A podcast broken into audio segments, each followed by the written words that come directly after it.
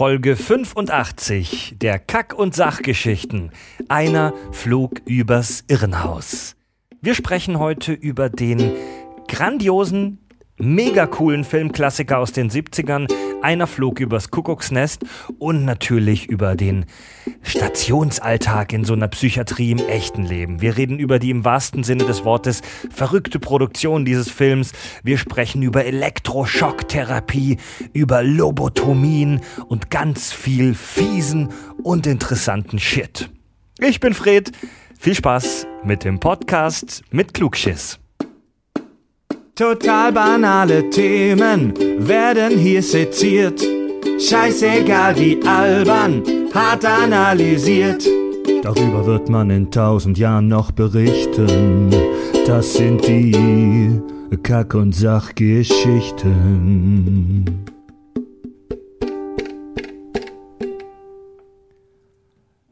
Liebe Mädchen kommen in den Himmel und böse Mädchen hören Kack und Sach. Was ist mit den Jungs? Wollte sagen. Gender, Arschloch. Li- Liebe Personen. Ich will böse Personen. Ich will ein paar mehr weibliche Hörer dazu gewinnen. So, Verstehst du? Weil- suchst du dir ausgerechnet diese Folge aus? Ja. Hm. Naja, na gut. Herzlich willkommen zu den Kack- und Sachgeschichten der Piratensender unter den Podcasts. Ich sehe uns gern als so, als so Hippies auf so einem Floß, die vom internationalen Gewässer aus illegaler Weise senden. Hm. Das finde ich, hat, ne, das hat so was Romantisches. das find ich eine ziemlich schöne Umschreibung. Noch dazu, ich, ich höre zurzeit sehr viele Podcasts und da muss ich sagen, ja, fallen wir piratenmäßig schon so ein bisschen raus. Passen die alle auf, was sie sagen. Weil wir so, bisschen sehr. sind wir so ungewaschen. So ein I. Der Schmutz unter den Podcast-Fingern. Ah, ich habe auch, ich habe das Fred von gesagt, da warst du ja noch nicht da. Wusstest du, dass wir bei Spotify auf Platz 20 unter der Kategorie Education sind? Ja, habe ich äh, letzte Tage auch gesehen. Fand ich super lustig. Ja. Zusammen mit SWR und der Zeit und so. Finde ich mega gut. Richtig gut. Das ist doch ein geiler Slogan. So Kack und Sach, offen, ehrlich, Bildung, ungewaschen. Werden in einer Kategorie mit dem SWR genannt. Herzlich willkommen, Tobi. Hi. Herzlich willkommen, Richard. Hey. Yeah. Ich bin Fred. Und in letzter Zeit hatten wir echt viele so extraterrestrische und sehr abgespacede Themen. Also Al- Hulk, äh, Alf, Predator. Die Expendables waren auch irgendwie außerirdisch. und Das- wir sind, wir sind heut, Das war heute. ein sexy Dinosaur, ja. Und heute, mh, naja, sind wir sehr, sehr weltlich. Wir kommen heute tatsächlich zu einem richtig schönen Filmklassiker zurück und sehr, sehr bodenständig sind wir heute unterwegs. Fast schon unpassend für uns, aber auch nur fast. Wir sprechen heute über den tollen Filmklassiker Einer flog übers Kuckucksnest. Super guter Film, ja. Jetzt Ja. bin ich sicher, dass wir echt viele Hörer, gerade aus der äh, äh, Millennial-Ecke Ecke haben, die sagen, was kenne ich nicht. Angucken, Leute. Ja. Angucken. Ja, gucken euch an. Er ist ein bisschen aus heutiger Sehgewohnheit schwierig zu gucken, weil er ein bisschen langatmig wirkt. Finde ich aber, können wir noch drüber sprechen? Ja. Ich, ich finde, der ist viel besser gealtert als Mhm. die meisten anderen Filme. Ja, das- aus äh, der da- Zeit. das- ist- das auf jeden Fall. Der ist super Ja. gut gealtert, aber ist so, ich weiß nicht, ich hatte auch mal so eine Abneigung, wenn ich schon lese, Film aus den 70ern ist bei mir immer Ja. so, äh. Ja, genau. Die, Äh, die 70er waren okay. ein bisschen schwieriges Zeitalter, was so Geschwindigkeit, dieses New Hollywood ist geil, Mhm. aber die sind sehr Ich wollte gerade sagen, weil das ist langsam, oft. Das ist halt auch mal wieder Ist ja beim richtig. So das auch ist, so. ist halt auch mal wieder richtig ein Film. So, der- einer, bei dem du auch Ja. wirklich, der geht ja fast drei Stunden, äh, bei dem du auch wirklich konzentriert bleiben musst, um das alles ordentlich mitzukriegen. Der Film, du hast gerade gesagt, ist aus dem Jahr 1975, natürlich eine amerikanische Produktion. Und wir öffnen die Tür und lassen unseren Alien hereinspazieren. Wir, Irrenanstalt. wir umarmen ihn vorerst mal nicht, denn wir, Wir wissen, umarmen uns gerade selbst durch die Jacke. wir, unabhängig davon, ob gleich eine Analsondenuntersuchung folgt, erklären wir ihm aber, wie es Tradition in diesem Podcast ist. Kurz, Tobi, was ist das für ein Film? Oder warum, worum geht es da in zwei Sätzen? Äh, in zwei Sä- äh, Es geht um ähm, Jack Nicholson alias McMurphy? McMurphy. Ja, ich, ich, ich habe gerade über den Vornamen noch. Wie war der Vorname nochmal? Das weiß ich gerade auch nicht. Keine aber Ahnung, ich, ich, McMurphy. McMurphy. Ja, ähm, es geht um McMurphy, so einen klassischen klein, kleinkriminellen Arsch. Randall Patrick McMurphy. Genau, Randall. Ähm, Randy McMurphy, stimmt, ja. ja, ja. Genau, es geht um Randy McMurphy. Randall, Randall, Randy, Ja, aber er der wird, er wird immer Randy Ja. genannt, ja. Randy McMurphy. Ein, klassischen, ein klassisches kleinkriminelles Arschloch aus Amerika, das es schafft, ähm, das Gericht davon zu überzeugen, dass er einen an der Marmel hat und deswegen in eine Nervenheilanstalt eingeliefert wird, anstatt ins Gefängnis zu gehen. Ähm, dort halt gegen die brutale Schwester Ratchet äh, äh, rebelliert, Freunde findet und das Ganze ganz grauenhaft gegen die Wand fährt und am Ende als Sabana Klops im Bett zu liegen. Uh, das ist aber- das, sterben. das war ganz, ganz einfach zusammengefasst. Ja, Ja, zwei so-. So, äh, so wollen wir das ja auch. Von, da, von da aus können wir nämlich jetzt etwas tiefer gehen. Das so Genau. wie Fi- Richard Filmplots un unangebracht beschreiben, ne? Spider-Man. Ein Teenager findet raus, dass er weiße, weiße sub klebrige Substanz aus seinen Handgelenken schießen kann. Ey, ja, Alter, ey. Äh, Ich mache mir oft Gedanken darüber, wie man, äh, nicht nur wegen den Kack- und Sachgeschichten, ähm, wie, man, wie man komplizierte Sachen einfach erklären kann. Ja. Und ich hasse das, wenn dann Leute irgendwie gleich mit einer zehnminütigen Beschreibung kommen, sondern meine, meine Gehweise, und ich bin mir auch echt sicher, dass das pädagogisch echt wertvoll ist, oder ich sag mal sinnvoll, erstmal ganz kurz in zwei Sätzen umreißen, um was es geht, und dann kannst du tiefer gehen. Ne? ja. Ja. Einmal kurz die Handlung wirklich nur abreißen, ohne jede So, Analyse. ey, Ja, das das, ist ja im Prinzip wirklich die Handlung. Also Ja. viel, mehr, viel mehr passiert auf, auf, auf der großen Handlungsschiene eigentlich nicht. Das sind halt nur die Wege, wie es dazu kommt, dass er es gegen die Wand fährt. ja. Ja. El Alien, der weiße Hai im Weltall, ne? Richard, du als ehemaliger äh, Filmkritiker, ist das ein guter Film? Scheiß der Papst im Wald, also äh, ja. ja. also, also wenn, wenn's, weißt du, wenn, boah, ich muss gerade an das, an das Zitat denken aus Brooklyn 99, wo einer der Hauptdarsteller sagt so, Citizen Kane ist scheiße, such einen besseren Film raus. Und der andere nur erwidert mit, Ja, ich suche einen besseren Film als Citizen Kane. ja. Und in etwa das trifft auch bei einer Flug übers Kuckucksnest eigentlich zu. Der Film ist, auch wenn er langsam ist, großartig. Er ist ein absolutes Meisterwerk. Und ich habe auch wieder Kritiken rausgesucht. Also ich persönlich finde ihn klasse. Muss sagen, ich bin anfangs, als ich ihn gesehen habe, äh, als ich ihn das erste Mal damals gesehen habe, damit erstmal nicht warm geworden, weil er mir wirklich auch zu langsam war. Aber ich habe mal was aus der Zeit, als er veröffentlicht wurde, von den Kritiken. Und zwar Roger Abbott, ganz, ganz großer Filmkritiker der LA Times. Den, klar, kennt man. ja, doch, wirklich. Nicht. Also, der ist tatsächlich bekannt in den Staaten, aber egal. Er hat zum Beispiel geschrieben, äh, verdient der Film das Prädikat großartig, er verdient das Prädikat großartig deswegen nicht, weil er manipulativ ist. Oder gebührt es ihm gerade deswegen, weil er so herrlich manipulativ ist. Ich kann ihn durch beide Filter betrachten. Als eine gegen das Establishment gerichtete Parabel wird er dauerhaft populär bleiben, aber sein Erfolg geht auf Kosten Geisteskranker, die, zu Witz, die er zu urwitzigen Karikaturen macht. Ähm, da haben wir schon was jetzt auch vom, beim, vom, vom Plot jetzt einfach mal mit drin. Also der war so ein bisschen zwiegespalten. Anderer Kritiker schrieb, es ist Formans, also Milos Forman hat den Film ja gedreht, Formans Verdienst, dass er die Patienten, obwohl sie an allen Arten von Psychosen leiden, nie zu Freaks herab, herabwürdigt, sondern auf den ersten Blick kenntlich macht als Variation unseres Ichs. Sollten wir je die Grenzen dessen überschreiten, was man geistige Gesundheit nennt. Also zwei sehr unterschiedliche Kritiken. Der eine sagt, er ist unglaublich manipulativ, der andere sagt, er behandelt das gerade so als Tanz auf Messers Schneide so ein bisschen. Wie immer, wie immer von Filmkritikern schwurbeliger Scheiß. Ja, definitiv. Ich persönlich muss, muss auch sagen, ich kenne auch viele meiner Freunde haben den, haben den auch gesehen und ich persönlich kann nur sagen, und da da ist auch, weil der Film ist mega kontrovers einfach auch. Ich finde ihn großartig. Ich finde ihn einfach genial. Ja. Von dem, was da geleistet wurde, wie er gemacht wurde, da gehen wir ja auch noch ein bisschen drauf ein. Äh, und einfach, was der Film halt auch einfach transportiert. Und ich muss auch sagen, während der Recherche, ich habe tatsächlich mir jetzt, in, als wir die Folge jetzt nicht aufgenommen haben, ich habe fast das Buch wieder komplett durchgehört, so als, als Hörbuch. Das basiert Also ja auf einem Roman, ne? Genau. Ja. Ah ja, auch gleich noch mehr zu. Ja. Ich hatte den Film ganz, ganz lange nicht gesehen. Ich hatte den Film echt bestimmt ohne Scheiß 15, wenn nicht sogar 20 Jahre nicht gesehen. Ich hatte den mal als Kind gesehen, als den meine Eltern irgendwann abends im Fernsehen gesehen haben und ich zufällig auch mit auf der Couch saß. Und ich habe mir den jetzt in der Vorbereitung auf Kack- und Sachgeschichten nochmal ähm, gekauft beim Online-Video-Ausleiher meiner Wahl. Und der Film ist einfach fantastisch. Nina, wie, wie hat dir der Film gefallen? Cool. Sehr gut. Cool, sehr gut, sagt sie. Das fasst doch perfekt Jack zusammen. Nicholson ist halt einfach ein verdammt nochmal geiler Schauspieler Mhm. und per, die perfekt, das perfekte Casting. Diese, diese, der, der Typ sieht einfach schon völlig abnorm aus. Der, Geistes, der Typ sieht schon geisteskrank aus, Mann.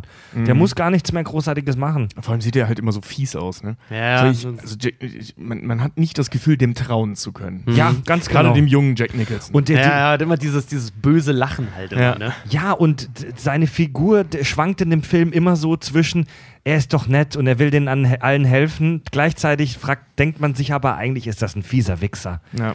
Ja, Diese- er macht diese ein paar moralisch ziemlich verwerfliche Sachen, eigentlich aus gutem Grund heraus, aber seine Natur Ja. bringt ihn halt dazu, dass das eigentlich, eigentlich vieles davon ziemlich kontraproduktiv Ja. hier und da ist. Vieles davon. Ja. Der Film endet mit einem Selbstmord.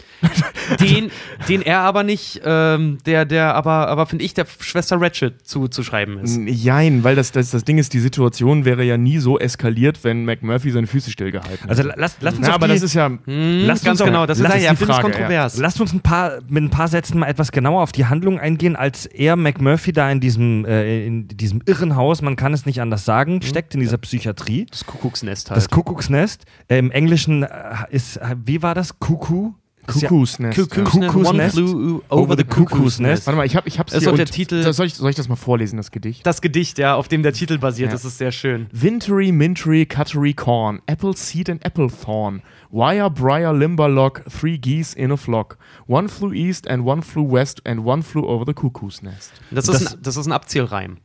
Das ist ein Kinderabzielreim. Das und ist der so ist, wie Ene Mene Miste, es rappelt in der Kiste. Genau, und das Schöne, das Schöne an dem Gedicht ist, was er sagt, so dass, dass die Gänse in einem Schwarm, einer flog Osten, einer flog nach, West, nach Westen. Es ist so schön kontrovers, deswegen hat sich der Autor auch das äh, als Titel dann genommen, weil Ja. A, Vögel, die einmal einen Schwarm gebildet haben, trennen sich nicht. Mhm. Und ein Kuckuck baut kein Nest. Und, da, und Kuckuck ist in der englischen Sprache äh, so ein bisschen synonym für verrückt. So Genau. wie bei uns im Deutschen einen Vogel haben. Ja, ja. aber also es gibt im Deutschen auch dieses Kuckuck. Das Ja. hat man zumindest bei uns früher in der Grundschule auch gesagt. Das Also kenne ich nur jemand vom. Gerichtsvollzieher. Also der ist da, ähm, wie heißt er? Randall? Randall ist auch so ein, da, da weiß, wenn jemand Randall heißt, weiß doch schon, dass er ein Arschloch ist. Dann Jetzt nenn- mal ohne Scheiß. Ja, dann nenn ihn noch Randy, das klingt Randy, Randy ist, in diesem, Marsh. ist in diesem, in diesem Irrenhaus und am Anfang versucht er einfach nur unterm Radar zu fliegen. Am Anfang will er nicht auffallen und will einfach nur seine Scheißzeit da abreißen. Aber da passieren halt ein paar Sachen, die er nicht okay findet und die Leute, die, die, die ich sage jetzt mal, ich sag's jetzt mal ganz plakativ, die Verrückten, die mit ihm da in diesem, äh, in dieser Anstalt sind, ähm, die werden halt so ein bisschen klein gehalten und die vegetieren halt einfach nur vor sich hin. Und er versucht im Laufe des Films dann deren Potenzial zu ergründen, beziehungsweise er will, er will den Verrückten da, er will die so ein bisschen aus ihrem Schneckenhäuschen rausholen und denen so ein bisschen das, die Lebenslust wieder beibringen. Und damit eckt er natürlich die ganze Zeit an. Also die, der Film ist eigentlich einfach, die ganze Zeit eckt er irgendwo an, entführt sogar einmal die ganzen äh, Patienten, äh, um mit denen Angeln zu angeln, gehen. zu gehen. Genau. Ja. Und am Ende endet das dann super tragisch, weil er schmeißt eine heftige Party mit äh, Alk und Nutten im Irrenhaus. Und man ahnt schon, dass es nicht gut ausgehen kann. Am Ende ähm, begeht eine der Hauptfiguren Selbstmord. Äh, Jack Nicholson bekommt eine Lobotomie, über das wir später noch sprechen werden, ist dann nur noch ein vegetierendes Gemüse, wird Eine dann Kartoffel. eine Kartoffel, wird, wird dann umgebracht, um ihn zu erlösen von seinem besten Freund, dem Häuptling. Und äh, der Häuptling, über den wir gleich sprechen können, unter anderem noch, ähm, flüchtet dann aus der Anstalt und das ist dann ein sehr bittersüßes Ende. Das ist, das, das ist schon sehr schön zusammengefasst. Ja. Eigentlich so. Also er bringt halt Randall McMurphy, ich nenne immer einfach nur McMurphy. McMurphy klingt auch einfach besser. bringt halt, bringt halt die gesamte Ordnung in diesem Irrenhaus durcheinander, unter der, oder unter der, aus der, dieses Irren, äh, die Anstalt durcheinander, unter der Leitung halt der ziemlich diktatorischen Ja. Schwester Ratchet. Die wird gespielt von Louise Fletcher, auch fantastisch gespielt. Die hat immer so fiese Rollen gespielt. Alle Trekkies kennen sie. Sie hat in Star Trek Deep Space Nine die von uns allen gehasste Kai Wynn gespielt. Verfickte Scheiße, habe ich sie gehasst. Leb Lebzeiten zu Leb. Keine Ahnung, wer das ist. Die ist, dann, die ist eine religiöse Führerin, die halt wirklich immer nur immer nur intrigiert und schlechte Absichten hat. Ja, ein bisschen wie ihre Rolle, also nicht ganz intrigierend so, aber, aber so ein bisschen. Ja, doch, das Charakterbild so ein bisschen Ja, auch wie bei genau. einer Flug übers Also sie, sie, sie hat vermutlich gute Absichten ihrem Heimatplaneten Bio gegenüber die meiste Zeit, aber wie sie sie durchsetzt und was sie macht, ist absolut unter, unter aller Gürtellinie. Aber wir sprechen ja nicht über Deep Space Nine, sondern über das Kuckucksnest. Genau. Äh, ich habe ich hab ein bisschen was zur, zur Film. es, fehlte, es fehlte mir gerade irgendwie so die Anmoderation. Normalerweise würde Fred jetzt auf den nächsten Punkt anmoderieren. Ja, gerade genau, das ist- so. Leute, so eine, so eine, ein- einfach mal eine Pause lassen kann auch eine Moderationstechnik sein. wirklich, wirklich. Einfach mal so mitten im Satz. einfach mal das Maul halten kann manchmal auch bei gerade bei Interviews echt Wunder wirken, weil dann die Leute gezwungen sind von sich aus was zu machen. Schrecklich. Ja. Ich werde gerne geleitet. Äh. Komm, mach was, mach was. Okay, ich erzähle so, eine schöne nee. Geschichte. Also, äh, der Produzent des Ganzen, ähm, Michael Douglas, ursprünglich. Kirk Douglas. Nein, nein, Der Michael- Kirk, Kirk Douglas hat die Rechte gekauft. Darf, darf ich zu Ende reden? Dann werde ich dir erklären, warum ich recht habe. Hm. Also, Kirk Douglas hat damals die Druckerfahnen von dem ganzen Ding bekommen. War also der, einer der ersten Leser des Die, Buches, die, des was, Romans. die was? Die Druckerfahnen? Ja, so heißt das irgendwie so. Den Das- Erstdruck quasi. Den Erstdruck. Also nicht das Manuskript, sondern den- den Erstdruck. Und ähm, genau. Hat dann in, äh, in Tschechien, ne, ne, in Prag, Moment, Prag ist in Tschechien? Äh, Moment. Ja. Prag Ja. ist in Tschechien. Prag Oh Gott ist die Haupt- ich die hier gerade im Kopf und ist Kragen. die ne? Hauptstadt genau, genau, ja, ja, ja, ja, eben.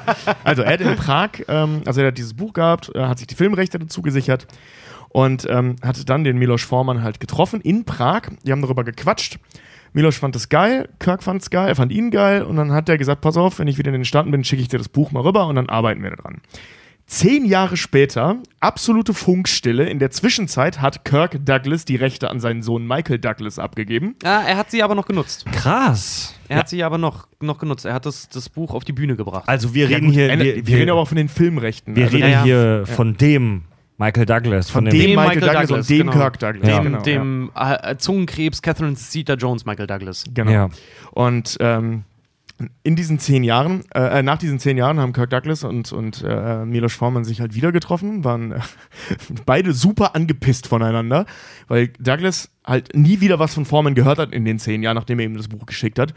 Und Forman sich dann tierisch darüber aufgeregt hat, dass Kirk Douglas ihm nie dieses Buch geschickt hat. Wie sich herausgestellt hat, hat die tschechische, äh, tschechische Regierung das Buch konfisziert. Also der hat es einfach nie bekommen. Ja. Deswegen zehn Jahre lang, also dieser Film hätte zehn Jahre früher rauskommen können. Ein Riesenglück für uns, weil dann hätte Jack Nicholson ihn wahrscheinlich nicht gespielt. Ja. Also zehn Jahre vorher kannte niemand war, Jack Nicholson. Lasst war Jack Nicholson nicht auch schon in seinen, in seinen 30ern oder Mitte 30 oder Mitte 40, als, äh, als äh, einer Flug übers Kuckucksnest Da war er gespielt hat? 37, wenn ich mich recht entsinne. Ich weiß es gerade auch nicht so richtig. Ich meine, er war 37. Ja, jedenfalls kam es dann halt äh, äh, dazu, dass sie tatsächlich angefangen haben, das Ding zu spielen. Aber okay. ist auch echt krass, ne? so ein zehn Jahre langes Missverständnis. Ja, deswegen konnte nichts zustande kommen, weil irgendwer am Zoll dem Foreman nicht Bescheid gesagt hat, dass sie was konfisziert haben. Ja, aber so war das halt. So war das halt damals. Deswegen war ja auch Milos Forman prädestiniert, eigentlich diesen Film halt auch zu machen, weil er halt auch so viel widerspiegelt, was er selber auch an, einer, an, an 38 Tschechien, an Tschechien damals ja gehasst hat. So. Und das Ding ist halt doch, der, der ganze Film hat sowieso auch so ein bisschen, äh, der war auch eine Zeit lang, das Drehbuch war so ein bisschen noch auf der schwarzen Liste in Hollywood, weil der hat alleine sieben Anläufe gebraucht, halt irgendwie, um überhaupt einen Produzenten dann für, Ja. den, für den Film dann auch noch zu kriegen und einen Darsteller, weil viele große Namen, wie zum Beispiel, ich hatte sie mir sogar noch aufgeschrieben, hier äh, Gene Hackman, Marlon Brando, Burt Reynolds zum Beispiel, die haben die alle die Rolle von McMurphy abgelehnt, weil die Agenten und alle möglichen Verleiher und Co. gesagt haben, nee, sorry, äh, ma mach nicht, viel zu düster, viel zu traurig, passt überhaupt Ja. nicht. Krass. Und halt auch so, so, so offen, also so diese, diese, offensichtliche Kritik gegen, gegen halt, äh, äh, Das Establishment. gegen, ja, nicht gegen das Establishment, sondern gegen so, wie nennt sich das? Ähm, nicht Ein Totalitäre, sondern so, so, so, so. Nein, ein System, ein geschlossenes System Ein eigentlich, geschlossenes ne? System. Ah, Mann, wie heißt denn jetzt das Wort, das ich suche? Egal. Lass uns mal so über ein paar Figuren aus dem Film ganz kurz sprechen. Also äh, Jack Nicholson, wie gesagt, Randall Patrick McMurphy. Von dem, wei also von dem, Geiler Name überhaupt, ne? Ja. also man, man weiß nicht, ob der jetzt verrückt ist oder nicht. Und wir als Nicht-Psychologen wollen uns jetzt, glaube ich, auch da keine Diagnose über so einen Film anmaßen. Geht auch gar nicht. Aber man vermutet als Zuschauer, und das wird im Film auch gesagt, dass er definitiv nicht geisteskrank ist, sondern höchstens kriminell und ein Aufrührer, wie es gesagt wird. Ja. Ja. Also er eckt halt wirklich immer an. Er ist so der klassische Outlaw. Er kann keine Regeln akzeptieren, keine Autoritäten. Er will frei sein. Ja, ist halt auch voll das Mittelpunktkind. Also zieht ja auch die Leute so um sich, hat Ja. eine sehr manipulative Art. Also der, ihm fällt es auch leicht, Leute auf seine Seite zu ziehen, was ihn wahrscheinlich dann noch mehr ärgert, dass die Ratchet da so gar nicht mitmacht. Also die lässt sich von seinem Charme ja überhaupt nicht. Die Stations- Naja, Leiterin. ma- manipulative Art, ich würde ja sagen, inspirierende Art. Nee, er ist super weil- manipulativ. Weil ich, weil ich, Sowohl als, ey, Ja. der Unterschied zwischen inspirierend und manipuli- manipulierend, wenn du mich fragst, das ist, Ja, dem das, Fall sind, das passt das sind, fast das das sind die Gleiche, ja. Übergänge Naja, fließend. das Ding ist aber, ich finde, wenn du jemanden manipuliert, er manipuliert ja nicht die Leute zu seinen Zwecken. Ganz äh, im Gegenteil, ich finde ja, er, er inspiriert ja. die ja eher Er ist- dazu, eigentlich da aus, also er da, da mehr aus sich Naja, zu ist beides. Alter. Er ist beides, weil auf der einen Seite natürlich inspiriert er sie dazu, frei zu sein und animiert die auch dazu. Auf der anderen Seite äh, manipuliert er sie halt auch dahingehend, das zu tun, weil er das halt auch braucht und weil er Verbündete braucht. Ja, Wenn er alleine gegen dieses Establishment kämpft, passiert halt nichts. Das Der ist so- braucht ja die ganzen Leute, gerade bei dieser Party da am Ende, das ist Ja. ja, das ist ja dann der, der, der- der Sturm auf die Bastille, wenn du so willst. Mhm. Also das ist ja sein Meisterwerk in Fick dich, Ratchet. Naja. Ich schmeiß hier den Laden. Also das ist schon sehr manipulativ. Das hast du auch im, im Buch und als auch im Film, diese ganzen, äh, weil der, das Buch als auch die Filme stecken auch voller ähm, Jesus- und Kirchenbezüge, kontinuierlich halt irgendwie. Und auch gerade diese Party, ich habe auch eine Analyse gelesen, wird da halt auch groß als Sodom- und Gomorra-Szene immer. Wurde auch von Milos Ja. Forman Sodom- und Gomorra-Szene ja, die laden sich ja zwei Nutten, also zwei, es wird nicht explizit gesagt, aber man geht schon stark darauf, davon aus, dass das zwei Prostituierte sind. Naja, McMurphy ist Kriegsveteran. Natürlich wird Ja. er dann Nutten geholt haben. Derzeit glaub war sogar- jeder Amerikaner ich glaub- Kriegsveteran. Ich glaube sogar entweder Wir- äh, Vietnam-Veteran oder Korea-Krieg-Veteran oder so ist er. Also, 75, wahrscheinlich Vietnam, ne? Ich weiß Das ist mal genau. wieder, das, Richard, das ist mal wieder, das ist mal wieder so politisch unkorrekt. Das ist mal wieder so ein Stereotyp. Er ist Kriegsveteran, er kann ohne Geld keine Frau einladen. Das, das Buch ist halt irgendwie auch aus den, aus den, aus, aus den 70ern. gleich- Nee, Quatsch, den 60ern. 59. 59 hat, er- hat er, hat er, äh, hat hier, wie gesagt, Ken, Ken Kesey hat er das geschrieben. Ja, dann wird er da wahrscheinlich den Zweiten Weltkrieg im Kopf gehabt haben. Weil Korea und Vietnam war da noch nicht.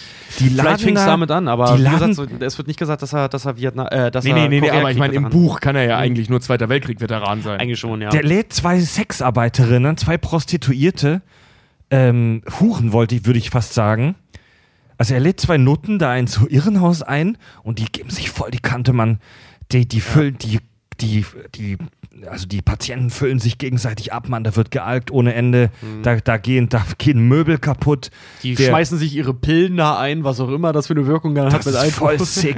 Also Und beim ganzen Party machen vergessen sie auszubrechen. Also wir, wir wollen ja später auch noch über realen Alltag in so einer Anstalt sprechen, aber da habe ich mir gedacht, ey Alter, werden die nachts nicht bewacht? Da war nur der Hausmeister oder die, die Nachtwache, da war nur eine Person in, diese Irren, in diesem Irrenhaus, dem sie abgefüllt haben mit Schnaps, damit er mitmacht.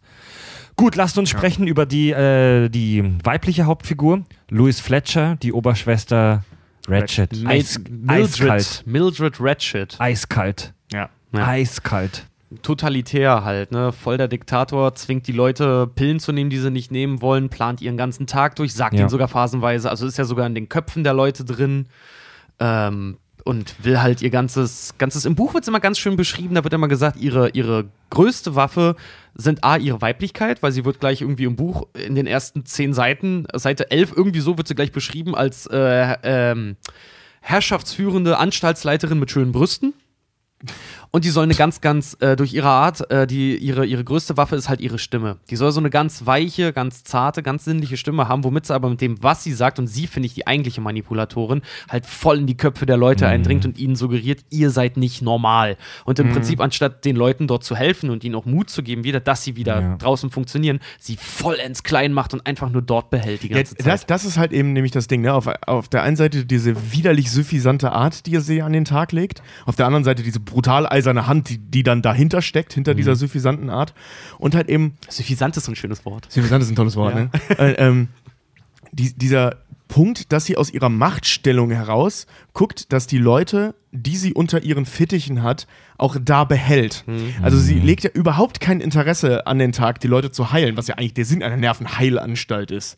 Also gerade hier der, der, der, der, der Billy Bobby Bibbit oder wie der auch immer heißt, also der, der Billy Bibbit. Billy Ja. Bibbit, der sich nachher auch umbringt, ähm, der ist ja heilbar. Also das ist ja, der, der, der, wa- was hat der? Der ist suizidal und depressiv, glaube ich. Ne? Also Nee, der, der hat stottert, einfach- der, hat und der der- stottert. Genau, Der hat hat schon stottert- Mutterkomplex. stottert und hat, hat Angstzustände und sie treibt ihn ja dann in den Selbstmord im Prinzip, als sie ihn dann, anstatt, anstatt ihn, Moment, an, an, anstatt die, die Situation, und sorry, die ist eine Fachkraft, eigentlich müsste die die deeskalieren Ja, natürlich, wirken. natürlich, Und die hat geht, da aber, völlig- geht da aber hin wie eine Schuldirektorin und sagt Ja. ihm so, Ja. ja. vielleicht sollte ich deiner Mutter davon erzählen, mit welchen Leuten du das Ja. sagst. Und auch gerade zu der Zeit, wo halt auch so sexuelle Unterdrückung und Ja, sowas genau, dann halt ja, auch, ja. da, äh, weiß er halt keinen Ausweg, kriegt so eine Angst, dass er sich halt selber die Kehle Lass, durchschneidet. lasst uns über den gleich sprechen. Zur Ratchet, zur Oberschwester wollte ich noch sagen, ähm, von der hat man nicht das Gefühl, dass die auch nur das leiseste Interesse daran hat, die Patienten dort irgendwie zu behandeln Ja. oder deren Leben zu verbessern, sondern die möchte halt einfach nur den Status quo ihre Machtposition erhalten. Also Ja. die, die ist eigentlich nur daran interessiert, dass es so bleibt, wie es jetzt gerade ist. Und das ist im Prinzip so, also mit Metaphern und so rein interpretieren, aber es muss ja auch mal sein, weil es hier sehr offensichtlich ist, ähm, dass es halt eben wie in so einem, äh, äh, ähm, wie heißt das, in so einem kommunistisch geführten Land oder in einer Diktatur halt, ne? Also n- kein Interesse der Führungsriege daran, das Leben der Leute zu verbessern, sondern den Status quo, gerade eben den, den, den Machtstatus aufrechtzuerhalten und das System so zu manipulieren, dass das funktioniert. Ähm, Bestes Beispiel diese Pillenausgabennummer, ne? dass die halt kontinuierlich unter Drogen stehen, die Leute. Das siehst du auch zum Beispiel jetzt, der Film ist ja, A, äh, also im, im Buch als auch im Film selber, ist unfassbar äh, symbolträchtig auch. Der Film zum Beispiel, wenn er mal drauf geachtet hat, der beginnt damit, dass zum Beispiel Ratchet aus dem Freien, aus der Natur in die Anstalt gefahren wird. Äh, Schwester, Schwester, Schwester äh, Fletcher, ne? Ja. Ja. Äh, wird damit vorgestellt, dass Nee, sie Moment, schon Fletcher ist die äh, Schauspielerin. nee, äh, Ratchet. Ratchet. Schwester Ratchet. Ratchet. wird damit vorgestellt, und das ist halt filmisch, ist das extrem geil und simpel gelöst. Die wird damit vorgestellt, dass sie schon im Gebäude ist und ihre, ihre Figur wird hinter, hinter Gittern gezeigt. Gleich zu Anfang. Okay, ja. So wird ihr, werden die beiden Figuren schon etabliert in dem Film, was unglaublich schon krassen Kontrast halt darstellt zu dem, wie es mit den beiden weitergeht. Und wer wurde da aus der Natur geholt? Äh, McMurphy. Genau, also er, McMurphy er, kommt er, aus dem Freien, aus der Natur. aus wird, der Freiheit. Wird dort, wird, dort, wird dort, du siehst ja noch, wie er draußen steht und dann reingeht. Im Ja. Prinzip, also aus der Freiheit in die Gefangenschaft, der dann quasi geht. Weil das Ding ist ja, obwohl es kein Gefängnis ist, es gibt zwar Mauern, aber es gibt auch Mauern für den Kopf in dieser Anstalt halt einfach. Ja. Und sie ist halt schon, sie wird vorgestellt mit, sie ist schon in der Anstalt und ist hinter einem Sicherheitstor, das sie da mit ihrem Schlüssel öffnet. Also halt das so. ist ihre Welt. Genau. Oh Mann, liebe Hörer, hört ihr das? Verdammt nochmal, sind wir am Abinterpretieren hier. ist das krank, Alter. Vor allen Dingen, das sind immer die Sachen, weißt du, wenn du jetzt sagst, so, hey, lass uns mal den Film gucken, dann sagst du, boah, ist das krass, machst auf Pause, wie so, hey, hast du das gesehen, Mann? Habt ihr diese intellektuelle Scheiße gehört, Mann? Vielleicht wollte das der Regisseur gar nicht. Vielleicht wollte der gar nichts damit aussagen. Vielleicht ist es wirklich nur ein Zufall. Ja, genau. Milos Forman macht Sachen zufällig. Ja. Weißt du nicht. Vielleicht hat er einfach so ein Händchen, weißt du? Hm? Wie äh, hier Citizen Kane, ne? Ja, na, das, kann, das kann ja sein, so, dass, dass er halt äh, so aus Gefühl heraus den richtigen Ton getroffen hat. Dass er nicht da saß, oh mein Gott, ich brauche eine Parabel für den Weg der Figur, sondern na, das sieht irgendwie gut aus, wenn der da lang fährt und dann sitzen da alle und denken, also nicht nur, dass es schön aussieht, sondern dass es sich richtig anfühlt beim Machen. Das habe ich beim Schneiden super oft, dass man da sitzt, so, du baust erstmal was und dann sieht es schön aus und dann irgendwann, ha, Moment, das kann man ja sogar interpretieren. ne? Also, dass man einfach so ein Gespür dafür entwickelt. Ja. Dann lasst uns noch ganz kurz über die Figur sprechen, äh, namens Billy Bibbit, die wir gerade erwähnt haben. Der Schauspieler heißt Brad Dourif und den kennt man vom Sehen her. Der hat so ein ganz fieses Gesicht. Der hat bei, bei ähm, Herr der Ringe? Herr der Ringe hat er, wie hieß er? Schlangenzunge. Schlangenzunge Grisha, hat Grisha? er gespielt. Bei Star Trek Voyager hat er, ähm, hat er so einen fiesen Betasoiden gespielt, der leicht psychopathische Züge hatte. Lon Suder hieß der bei Star Trek äh, Voyager und noch in diversen anderen Rollen. Und seine Figur, da war er noch total jung, alter 70er, die waren alle noch so jung. Der, Und knackig. so krankhaftes Muttersyndrom. Also der hat so, der hat wahnsinnig große Angst vor seiner Mutter. Also die am Ende treibt die Ratchet, die Ärztin, ihn in den Selbstmord nur mit der Androhung, dass sie seiner Mutter verrät, dass er Sex hatte. Ja. Weil der hat die eine Nutte gevögelt und Ratchet kriegt das mit und sagt, ich bin mit deiner Freundin, äh, mit deiner Mutter ähm, Befreundet. befreundet, ich sag ihr das. Und die Vorstellung, dass seine Mutter erfährt, dass er Sex hatte, die treibt ihn in den Selbstmord. Das, diese ganze Szenerie ist auch total Krank, geil, Mann. weil das ist so kurz vor, kurz vor Ende des Films eigentlich schon fast. Und du hast ja gesehen, wie, wie die Ratchet mit dem Patienten umgeht und wie McMurphy mit dem Patienten umgeht. Und da stellt sich halt immer zwangsweise wählt man eine Seite irgendwo. Die einen sagen, das ist richtig, die anderen sagen, das ist richtig. Und am Ende bist du mit beiden mit beiden Themen direkt in der Praxis miteinander konfrontiert und erkennst im Prinzip auch als Zuschauer, beide liegen falsch. Ja. So, weil beide zu extrem sind in ihren, in ihren Maßnahmen. Das ist so geil eigentlich wieder, weil das wieder so entschärfend auch ist. Danny DeVito hat auch mitgespielt, den hätte ich am Anfang fast nicht erkannt, ohne Brille und super jung. Ja. Also, also ohne Scheiß, ich habe erst nachdem der Film eine Viertelstunde lief gesagt, ey, den kenne ich doch. Und dann meinte Nina auch, ja fuck, das ist Danny DeVito. Ähm, dann spielt Christopher Lloyd auch mit, äh, Doc Brown aus Zurück in die Zukunft. Ja, auch noch sehr jung. waren ihre ersten Filmrollen. Ne? Und über eine Rolle müssen wir noch kurz sprechen, nämlich äh, den Chief, den Bromden. Chief Bromden. Der im Buch, im Buch die Hauptfigur ist, ja. Das war ein, äh, ein? Park, ein Park Ranger aus Texas, der wirklich nur aufgrund seiner Körpergröße und seiner Cherokee-Indianer-Abstammung ge gecastet wurde. Das ist ein Riesentyp. Ja, sie haben nämlich keinen, keinen Darsteller gefunden und Milos Forman hat den wirklich, die haben den, der ist Park Ranger in Texas, in so einem Waldgebiet und da haben die den einfach her. Ja. Ja. Mit 2,6 Meter sechs oder so, das siehst du ja auch, der ist ja wirklich, er sagt ja auch selber im Film, you made me feel big like a mountain. So, ja, der Typ ist halt auch riesig ja. im Vergleich zu einem Wutz wie Jack Nicholson. Nina meinte gerade von hinten auf der Couch, der Schauspieler ist tot mittlerweile. Ähm, die Hälfte der Besetzung ist mittlerweile tot, aber dazu muss man halt aber auch sagen, dass der Film halt schon fast ähm, 50 Jahre alt ist, ne? 43 Jahre auf dem Buckel, ja. Ja. Nee, Moment. Doch, 43. ja. ja, ja, ja. ja. Und War- der, der, der, der ist taubstumm, denkt man am Anfang. Im Laufe des Films kommt raus, dass der doch sprechen kann, dass er sich also wahrscheinlich taubstumm gestellt hat, um nicht aufzufallen. Und man fragt sich so, wieso ist er in dieser Anstalt? der ist traumatisiert. Hat sich selber eingewiesen. Weißt du das so- aus dem Buch oder? Wird das nicht sogar mal erwähnt, dass er sich selbst eingewiesen hat? Ja, er hat sich selber eingewiesen. Also im Film? Weil, ähm, Bin ich so mir ein- gerade nicht Weil das sicher. ist auch bekannt war, aber es kann sein, dass mein Vater mir das mal Im erzählt Zweiten Weltkrieg, also er erzählt er das ganz kurz, als er sich da McMurphy öffnet. Im Zweiten Weltkrieg ist äh, sein, sein Dorf, in dem er groß geworden ist, das ist äh, überflutet worden, weil ein Staudamm gebaut wurde. Und äh, der hat zum Beispiel, hat sich selber, der kommt damit halt überhaupt nicht klar und hat seitdem auch nicht mehr so richtig gesprochen oder irgendwas und hat sich zurückgezogen, eben weil er das halt alles mitbekommen hat, so. Äh, und äh, sieht dann, er hat im Buch dann auch immer ständig irgendwelche Halluzinationen und Träume von, von wie er es immer nennt, die, die böse Maschinerie, das böse System, Ja. so die, die, die, äh, das, das, das ihm seiner, seiner, seiner, seiner Lebensgrundlage eigentlich beraubt hat. Also eigentlich so metaphorisch die Industrialisierung, wenn du so willst. Was sind denn so die grö also mal so, nur so ganz kurz, was sind denn so die größten Unterschiede zwischen Buch und Film? Der größte Unterschied ist, das Buch wird aus der Sicht von Brompton, vom Chief, also von dem Häuptling, erzählt. Krass, okay. Äh, Im Film ist es McMurphy. Und ansonsten war es das. Echt? Ja. Relativ nah an der Vorlage. Ja, es gibt doch eine Stelle im Buch, wo äh, als, als McMurphy auf Schwester Ratchet losgeht, ihr dabei den Kittel zerreißt und ihre Möpse sich im ganzen Raum verteilen. Äh, das, hast du im, das hast du im Film natürlich nicht. Schade. Aber ansonsten, so größtenteils ist, ist das Buch sehr, sehr, äh, äh, das Film sehr, sehr nah am Buch dran. Trotzdem Grund für den Autoren, den Film abgrundtief zu hassen. Ehrlich? Ja. Aus genau aus dem Grund hasst er den Film, weil er gesagt hat: so, nee, sorry, McMurphy war nicht die Hauptfigur, war nicht als Hauptfigur Den angesehen. kann man es aber auch nie recht machen, diesen scheiß Autoren international erfolgreicher Romane. Soll sich mal freuen, dass es überhaupt einen Film darüber gibt, der bis heute als einer der größten Filme der 70er gilt. Ja, Mann. Ja, das ist, das ist richtig krass. Der hat ja, ähm, äh, der Film gilt bis heute als einer der besten und größten Erfolge der US-amerikanischen Filmgeschichte. Der gewann 76 äh, als zweiter Film alle Oscars in The Big Five, also die großen fünf Kategorien. Das hat nach ihm nur noch ein Film geschafft. Ähm, und zwar bester Hauptdarsteller, beste Darstellerin, bester Film, bestes Drehbuch, beste Regie. Das haben bisher nur noch äh, geschafft das Schweigen der Lämmer.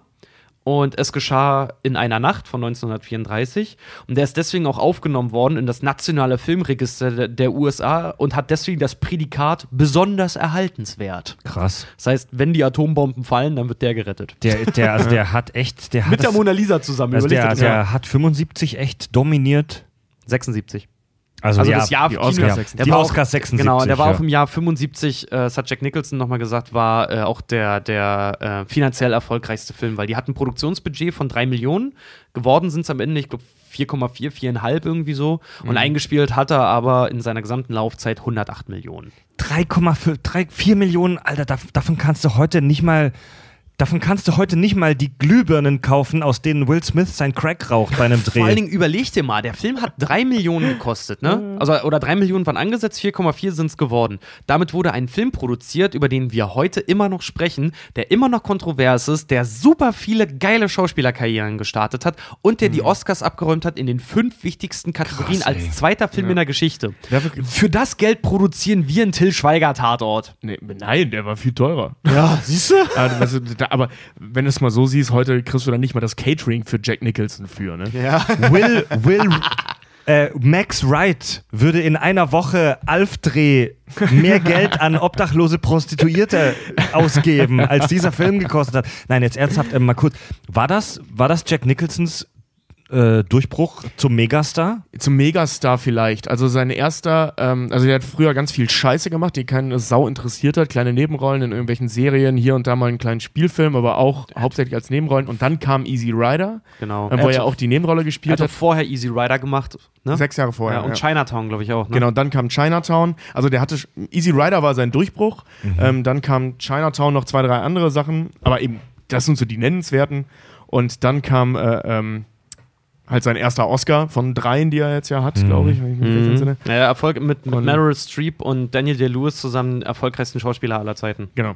Und halt, ähm, das war dann so auch inter, auf der internationalen Bühne neben Easy Rider der große Das, Kracher. ja, So, das ne? war dann so der, der, der Schnitt in seinem Leben, ab dem er zum Frühstück nur noch Kaviar aus, frisch aus einem Beluga gepresst gefressen hat. Am Bett.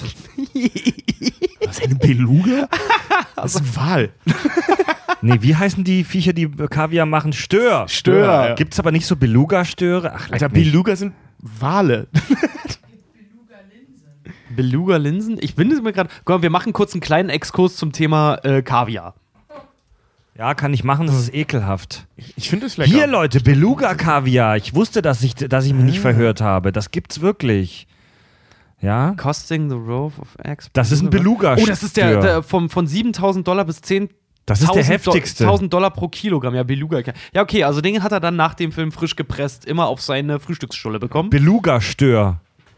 Auch Also europäischer Hausen. Also ich habe ja gerade kurz die äh, Filmografie nochmal aufgemacht. Also Easy Rider war 69, dann kam wieder was völlig Egales, was völlig Egales, dann kam Five Easy Pieces, was glaube ich auch was völlig Egales. ja, der ist auch doof. Äh, kenne ich nicht, kenne ich nicht, kenne ich nicht. Das letzte Kommando, den habe ich mal gesehen, aber ist aber nix. Dann kam halt Chinatown, der auch wieder ziemlich cool war. Egal, egal, einer flog übers Kuckucksnetz und dann ging es halt los. Ja, und, da, ja, und dann äh, eigentlich alles, was man dann vorliest, kennt man dann, ne? Ja, Dueller Missouri, der letzte Tycoon, Galgenstrick, Shining, Hm. wenn der Postmann zweimal klingelt. Das ist wirklich die Reihenfolge, ne? Also, das sind genau die Filme, die er danach gemacht hat. Ja. Ja. Unmittelbar. Dann Zeit der Zärtlichkeit, zweiter Oscar. Ähm, Ehre der Präsident, kenn ich nicht. Sodbrennt, kenn ich auch nicht. Hexen von Eastwick, cooler Film. Hm. Batman. Ja, wir müssen dann jetzt nicht alles Doch, die vorlesen. sind geil. Tobi. Eine Frage der Ehre. You can't handle the truth. The Truth? Geiler Film. Ja, Sie Mann. können die Wahrheit doch gar nicht vertragen. Das ist so geil, ne? Oder ertragen. Nee, Vertragen sagt er, glaube ich. Mars Attacks, wo er sogar zwei Rollen spielt. Die, seine, Ja, größte Rolle, seine 90er. größte Rolle, Alter, Mars Attacks. Ja, an zwei Rollen, ne? Als Präsident und als dieser komische äh, Casino-Besitzer. Casino-Besitzer da, dieser Cowboy. Ja, stimmt. Wie hat den Der- Aliens noch versucht, der, Casino zu ähm, verkaufen. Der Dreh muss auch so unfassbar spannend gewesen sein bei einer Flug übers Kuckucksnest. Mhm. Ab- ab- Ich habe gelesen, Ja, okay. dass die halt in einer, nicht in Kulissen, sondern in einer wirklich echten, echten, echten, echten Irrenanstalt gedreht haben, die auch noch in Betrieb war. Nervenheilanstalt. Nervenheilanstalt. Oder Klinik. Irrenanstalt. An alle Hörer, die im Moment in einer Nervenheilanstalt uns hören, und das sind bestimmt welche, da gibt es bestimmt welche da draußen. Äh, Wir meinen es nicht böse. gedreht wurde er, ich habe es hier mir auch nämlich aufgeschrieben, in der Psychi psychiatrischen Klinik des Oregon State Ho Hospitals. Mhm. Und zwar für gerade mal, und das ist, da geht jedem Filmer das Herz auf, für gerade mal eine Setmiete von 250 Dollar pro Tag. Alter, das ist pro, echt pro Dreh, billig. Drehtag und unbegrenzten Zugriff, weil das Ding ist halt einfach, der Betreiber, der in dem Film auch mitspielt, dieser Anstalt, Mhm. war von der Thematik und von dem, von dem Cast so begeistert und beeindruckt, dass er eine Bedingung gestellt hat, und zwar Dean R. Brooks, der spielt auch den, den Leiter im Film, den, den Anstaltsleiter. Echt? Ja, und zwar Ach, hatte, was? hatte er als Bedingung, weil er das als gute, als gutes, ähm, als gute Therapie für seine eigenen Patienten Ja. empfunden hat, hat er gesagt, pass auf, ihr kriegt uneingeschränkten Zugriff für 250 Dollar am Tag, um Unkosten zu decken. Äh, Bedingung ist, dass Patienten als Aushilfen und Statisten mitwirken dürfen. Mega cool. Und das hat Milos Forman wirklich gemacht. Also ein paar Leute, die du dort siehst, das sind wirkliche Patienten da. Echt? Mhm. Und die haben auch an dem Set, die haben da gepennt. Milos Forman hat, hat äh, er wollte ja einen größtenteils unbekannten Cast Der Regisseur, haben. ja. Genau, und der Regisseur hat äh, vor den Dreharbeiten, ich glaube knapp anderthalb Monate oder so, hat er die alle, äh, alle Hauptdarsteller und so dort am, am Set gelassen, also alle, die Patienten spielen, inklusive Jack Nicholson. Nur die Ratchet nicht. Die hat, um die Spannung zwischen den Schauspielern aufrechtzuerhalten, sie hat die, war die einzige, die eine, die eine Wohnung hatte und jeden Tag zum Set hin und her gefahren wurde. Ja. Das hat, die, die wurde absichtlich wirklich von den anderen am Set abgekapselt, damit sich keine Freundschaft am Set aufbaut, sondern damit diese, Distan diese, diese Distanziertheit aufrecht erhalten blieb. Ja. Genau, er wollte äh, sie in den, in den Räumlichkeiten vorher schon haben, um Abgrenzung, Alltag und Gruppentherapien äh, sollten kennengelernt werden. Ähm, das wurde auch, die haben geprobt und haben auch tatsächlich selber an Gruppentherapien dort teilgenommen, Echt? damit sie wissen, wie das dort A, wie es abläuft und vor allen Dingen, dass sie auch das selber für ihre, die haben während der Proben angefangen, ihre Charaktere zu entwickeln darin. Also das war auch Krass. wirklich angesetzt, um Charakterschärfen zu machen, um Ticks zu entwickeln, auch Ja. für, die, für die ganzen Figuren. Ah, Von einem der, der Patienten, der da mitgeholfen hat am Set, also keine Ahnung, wa- was hat er da geholfen? Wahrscheinlich Sachen Ja, tragen, wahrscheinlich, ja. so einfache Aufgaben. Der, der Stotterer, ne? Ja, von, Der, der, von einem ist überliefert, dass der vorher stark gestottert hat und dass er durch sein Engagement da am Filmset äh, so aufgegangen ist, dass er hinterher dann ähm, normal sprechen konnte. Ja. Krass ist auch am Filmset selber, weil Milos Forman ähm, soll wohl auch dafür bekannt sein, dass er auch nicht der einfachste Regisseur war. Der ist ja auch mittlerweile, ich glaube, dieses Jahr gestorben. Ne? Ja. Dieses oder letztes Jahr, ich weiß es nicht mehr. Aber tatsächlich, was im Film Tenor ist, dass sich ein Rebell gegen den bösen Diktator auflehnt, genau das ist bei den Dreharbeiten passiert. Ehrlich? Jack Nicholson hat angefangen, nämlich gegen Milos Forman zu rebellieren, mit den anderen zusammen. Wa, wa, was ist denn, wie, wieso ist er denn so berühmt berüchtigt, der Foreman, als Regisseur? Weil er äh, absoluten, Au äh, absolute Authentizität von äh, seinen Darstellern verlangt. Ja, das ist doch was Gutes. Ja, das ist was Gutes, aber das Ding ist halt, er ist darin so penibel und so perfektionistisch, dass er, ähm, also der hat doch eine kleine Reputation, dass er Leute auch schon mal in Gefahr gebracht hat. Eben, dass er halt starkes Method Acting von ihnen verlangt hat, was zum Beispiel dafür zugeführt hat, dass Jim Carrey bei den Dreharbeiten zu der Mondmann in Therapie musste danach, weil er die Rolle des Andy Echt? Kaufman nicht mehr ablegen konnte. Oh ja, ja davon habe ich gehört. Also für alle Method Acting ist eine Schauspieltechnik, wo du dich wirklich komplett in dieses Leben hereinbegibst. Also sprich, ich gehe nicht zum Set und spiele da acht Stunden einen Irren und dann gehe ich wieder nach Hause und bin normal Jack Nicholson privat, sondern ich bleibe in dieser Irrenanstalt Tage, Wochen, wenn nicht monatelang. Ich werde zu dieser Figur. Ich werde zu dieser Figur, die ich da verkörper. Ja. Und das ist halt schon, das kann schon harter Scheiß sein, Mann. Ja, und die hatten halt zum Beispiel, weil Nicholson hat das tierisch aufgeregt, dass ähm, die zum Beispiel, die durften, die waren, die waren schon ewig lange am Drehen und keiner durfte das Material sehen bei den Sichtungen, nicht mal Jack Nicholson. Und das hat ihn so angepisst, dass keiner das sehen durfte, dass er angefangen hat, gegen Milos Forman zu rebellieren und die anderen gegen ihn aufgestachelt hat. Bis es dann so weit war, dass Milos Forman ihm wenigstens erlaubt hat, die Aufnahmen zu sehen und dass er dann zu der Gruppe hin ist und sie ihn gefragt haben, und wie ist es? Und er meinte, wir können genauso weitermachen. ja. Das ist schon krasser Scheiß, der da abgegangen ist, auf jeden Fall bei den Dreharbeiten. Muss ich mir, stelle ich mir sehr intensiv vor. Mega spannend, ey. sagen, ja. Äh, irgend, irgendwer hat ein Fenster aufgelassen im Badezimmer oder auf dem Ja. Klo oder so und dann ist einer der Patienten äh, da rausgesprungen aus dem Fenster, Ja. aus dem zweiten Stock. Also ich, ich glaube, bis auf einen gebrochenen Haxen oder so hat er sich nichts getan, aber äh, der ist aus dem zweiten Stock, aus dem Fenster gesprungen. Krass. Ich habe ein Interview gesehen mit der, mit der Fletcher, die die Ratchet gespielt hat. Die auch gesagt hat, A, war sie tierisch pissig, dadurch, dass sie mit den ganzen anderen so nach Drehschluss, Gruppendynamik und so, ne, dass sie daran nicht dran teilnehmen durfte, weil sie immer gleich in ihr Zimmer wieder gefahren wurde. Und das Ding ist, sie meinte auch, sie hat mit Nicholson irgendwann geredet, während, während die halt diese Charakterstudien halt gemacht haben. Und da kam er wohl zu ihr und meinte so, sag mal, damit ich mit, das mit dem Spiel besser hinbekomme, wie heißt denn deine Figur eigentlich? Ja, Schwester Ratchet. Nee, wie heißt sie denn mit Vornamen? Und sie hat einfach aus der Kanone geschossen und gesagt, Mildred. So, den Namen gibt es Ja. eigentlich im Buch nicht, da ist es nur Schwester Ratchet, die hat keinen Vornamen. und sie hat einfach gesagt, so, ja, die heißt Mildred, woraufhin Nicholson wohl gesagt haben soll, oh, das ist ja perfekt. Das man hat das perfekt, einfach so, ey. weißt du, so, Wochen ziehen vorbei, man dreht, man zankt sich, man hat erfolgreiche Drehtage, man hat schlechte Drehtage. Und dann irgendwann, als diese Gruppentherapiesitzungsszene kommt und Jack Nicholson ja gerade von seinen ersten äh, äh, Strom, Elektroschocks. Elektroschocks wiederkommt, stellt er sich halt hin, ohne dass es überhaupt, dass das irgendwem gesagt hat und improvisiert die Line, now listen to me, Mildred, und setzt sich dann halt hin. Und du siehst im Umschnitt, siehst du, wie sie anfängt rot zu werden. Weil sie das auch als Figur so mega peinlich fand, dass die Patienten jetzt wissen, wie sie mit Vornamen heißt. Geil. Das ist so Das ist ja Entzauberung cool, des ja. Monsters. Da finde ich, da, für solche Sachen liebe ich ihn so. Ja, das, ist, das ist echt richtig geil. Solche Momente hast du auch wirklich nur in so kranken Blut- und Schweißproduktionen aus den 70ern, Ja. wo, die, wo die Schauspieler gezwungen wurden, wochenlang in der Irrenanstalt zu verbringen. Ja. Meine Herren, ey. Ja. Das ist echt eine geile Story. Das ist cool, ne? Das ist echt ich finde, cool, das ja. ist sowas Kleines und sowas, sowas, weiß ich, ich glaube, als, als normaler Kinogänger übersieht man es so ganz schnell, aber halt, Mhm. wenn du so ein bisschen auf Charakterentwicklung sowas in Filmen auch achtest, äh, bei der Szene, da springt, springen dir die Augen aus dem Kopf. Weil das so cool ist einfach. Ja, nur. achtet, also ich muss sagen, mir ist es jetzt nicht so krass aufgefallen beim Gucken. Achtet mal aber drauf, wenn ihr den Film vielleicht nochmal rewatcht. Also ich, ich erinnere mich sehr gut an die Szene, weil ich die richtig geil finde. Und, ähm, aber ich kannte die Story dahinter nicht. Also ich dachte, das wäre einfach nur geil gespielt. Nee, da, Aber ja, dass halt, das so tief dann auch sitzt, ja, krass gemacht, ey. richtig, richtig gut, ne? Also die haben, die haben sich da schon echt einen abgebrochen bei den Dreharbeiten, kann man nicht anders sagen. Ja, ich habe äh, gelesen, dass wohl auch eine der häufigsten Fragen immer so, äh, so am Set war so, ist das jetzt wirklich real oder wie kriegen wir das möglichst realistisch hin? Also die haben da wohl einen, einen riesigen Wert drauf gelegt, dass dieser Film möglichst realistisch ist in, innerhalb seiner sehr unrealistischen Geschichte oder relativ unrealistischen Geschichte. Beziehungsweise Ach, den Aufbau das der so? Irrenanstalt. Ja. Dazu kommen wir wohl noch. Nina. Uh, Nina. Oh, wir kriegen gerade von Nina spontan äh, irgend, so ein, irgend so einen roten Wein. Äh, Sangria. was ist das, Nina? Was trinken wir da, Nina? Ähm, es nennt sich Skinny Witch. Skinny Witch? Was ist das, Rosé mit Cranberry-Saft? Nein, das ist einfach So Rosé. So richtig schöner Fra Das ist so richtig schöner Frovenwein. Also wir, wir, wir widmen ja die heutige Folge unseren weiblichen Fans, einfach so, weil wir mehr haben wollen. Mehr Ähm, Frauen genau. oder mehr weibliche Fans? Äh, Also wir wissen es nicht genau, aber laut, unser, laut unserer Facebook Analytics äh, sind 80% unserer ähm, Fans männlich. Und äh, da muss noch mehr gehen, da müssen noch mehr Frauen zuhören. Die Hashtag Frauenquote.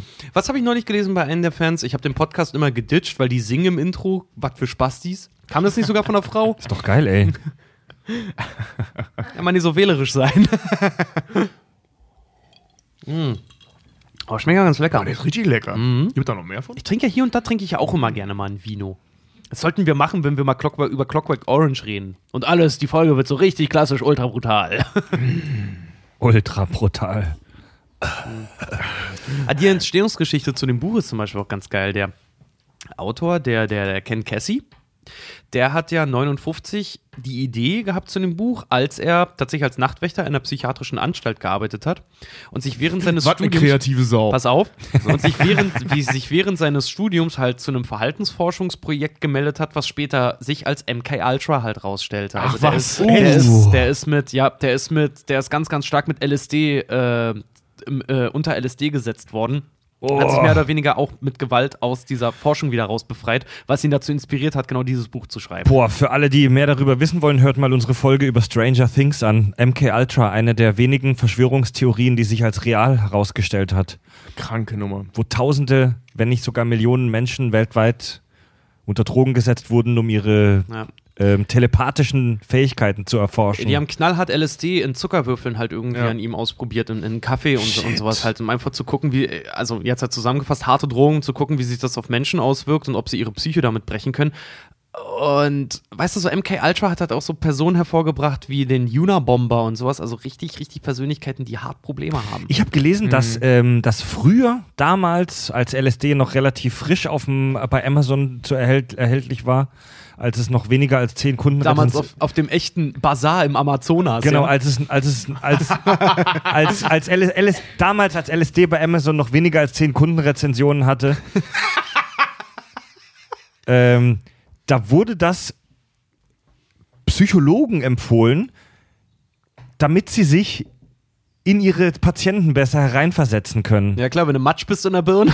Also hey Keule, hier nimm, hier ist, hier nimm mal, dann weißt du, wie deine Patienten abgehen. Ja, das ist, diese merkwürdigen Therapieideen, die sie hatten, ne? also so um die Jahrhundertwende, ähm, auch, nee, wann war das? Ja, doch so um die vorletzte Jahrhundertwende, diese Nummer so, oh mein Gott, du bist kokainabhängig, wir haben da ein neues Mittel entwickelt, Heroin. Ja. Also, also also dafür ist Heroin ja entwickelt worden, als Gegendroge zu Kokain, um dann festzustellen, das war vielleicht ein Fehler. Crystal Meth, die Panzerschokolade und so eine Scheiße halt. Ne? So. Ja. Ja. Aber ist doch geil. Nimm LSD, damit du dich auf, auf das Level deiner Patienten begeben kannst. Ja, das medizinische Prinzip von, wenn ein Esel den anderen Langohr schimpft. Ja, ja das, ist, nee, das, das ist das medizinische Äquivalent zum Method Acting. Meth Acting. Method Acting. Meth Act. Guck mal, wie ich mir einen Zahn ziehe. Ey, das war echt und das hat voll Ja. nicht wehgetan, Ja, aber ich weine trotzdem. kennst, du den, kennst du den großen Schauspieler Tobi Angen heißt er? Äh, Regisseur Tobi Angen heißt er. Er ist bekannt dafür, dass er von seinen Schauspielern knallhartes Meth-Acting verlangt. Du meinst Method Acting, oder? Nein, Nein, nein, Meth Meth Acting. Und dann, und dann, und dann grinst du so äh, und hast nur noch zwei Zähne im Mund. Perfekt. Wir haben gerade wir haben gerade eine ziemlich gute Antidrogenkampagne, glaube ich, als Werbespot gepitcht. Method Acting. Meth-Acting. Und das Schlimme ist, der macht eine Kindersendung. Ja, genau. Wer macht eine neue- Tobias Kindersendung? Ang heißt der Regisseur der erfolgreichen Kindersendung, weiß nicht, Sesamstraße 2 oder so. Und to der ist dafür bekannt, dass er seine Darsteller unter Meth Acting setzt. Tobi, machst du echt, machst du echt gerade eine Kindersendung? Was? Nein. Einfach, das war jetzt einfach rausgeschwätzt oder Ja. was? Ja. Okay. Ja, das. Vergiss ja, es. das- Der Witz wird lustiger, wenn man gleich erklären. Nee, ich dachte, ich dachte gerade kurz, ich hätte was verpasst, dass du wirklich irgendwie gerade im Kinderfernsehen arbeitest oder so. Nee, ich arbeite doch in der Werbung. Nutte. Ja. Ja, krass, Du ey. machst auch nichts anderes. Gibt's noch abgespacede Geschichten über die Produktion? Nö, also wie gesagt, bis auf das, dass der, ähm, der, der, der Autor des Buches ähm, den ganzen Scheiß halt kacke findet. Ach, äh, genau, der beim Streit zwischen ähm, Milos Forman und ähm, Jack Nicholson hat kein geringerer eingegriffen als Michael Douglas persönlich. Das soll wohl auch aufs Maul gekriegt haben, versehentlich, ja. Er ist wohl irgendwie zwischen die beiden gegangen und Milos Forman wollte eigentlich Jack Nicholson eine ballern und dabei, er hat dabei blöderweise Michael Douglas erwischt. Das ist so echt, weißt du, das war Schön, auch mal seinen Chef eine reinhauen, ne? Ziemlich Ja, na, vor allen Dingen so Chef und äh, Schauspieler und Promi und Ja. geil, Alter. Da, Ja, das, waren das- halt auch die 70er. Da gab's am Set einfach nochmal eins auf die Fresse. Ja, da war nicht mit Social Media und so wie das Gebitsche heute bei den Fast and Furious Filmen oder sowas, weißt du, heute, da gab's so richtig aufs Da Maul. gab's auf die 12, Alter. Ich, ich habe gestern bei der Arbeit ein witziges Video gesehen. Ich weiß leider nicht, wie das heißt. Ähm, weil ich bin so mitten äh, drin reingekommen, so von wegen Filmen aus den 70ern. Ihr kennt doch alle diese wunderbare Szene ähm, aus dem Making-of von irgendeinem so Film, wo Kinski so ausrastet und den, äh, den Aufnahmeleiter so mit, zur dem, mit dem. Schiff. Wo die im Dschungel äh, sind. ja, den, den Dschungel, oh diese Gott. Dschungelnummer mit. Ja. äh, ähm, Das ist aber nicht African Queen, ne? Ich weiß nicht, wie das Schiff, äh, wie der Film heißt, keine Ahnung. Ja. Ich hab Wo die noch nie dieses- Kinski-Film Das ist, das ist die Aus, Ja. das ist das Ausrastvideo ja, von wegen, Kinski. wegen des Caterings, wo er ihn als Schwein beschimpft. Ja, ja, genau, genau. Ne, so, hau dir in die Fresse, du dumme Sau. Ne, wo der Er völlig, ist ja verrückt! ja, genau. Wir sollen den Scheiß hier fressen! Friss das selber, du Schwein! weil er völlig ausrastet. Und äh, äh, da haben die, ähm, wie heißt der Switch-Darsteller nochmal, der ihn auch ständig spielt? Kessler. Michael Kessler. Nee, nee, nee, nee, nee. nee ähm, Ach so, auch- Max Giermann. Max Giermann, genau. Ja. Ähm, ja. Der spielt in, in dem Ding, das ist so ein, weiß ich nicht, 8-Minuten-Sketch oder so.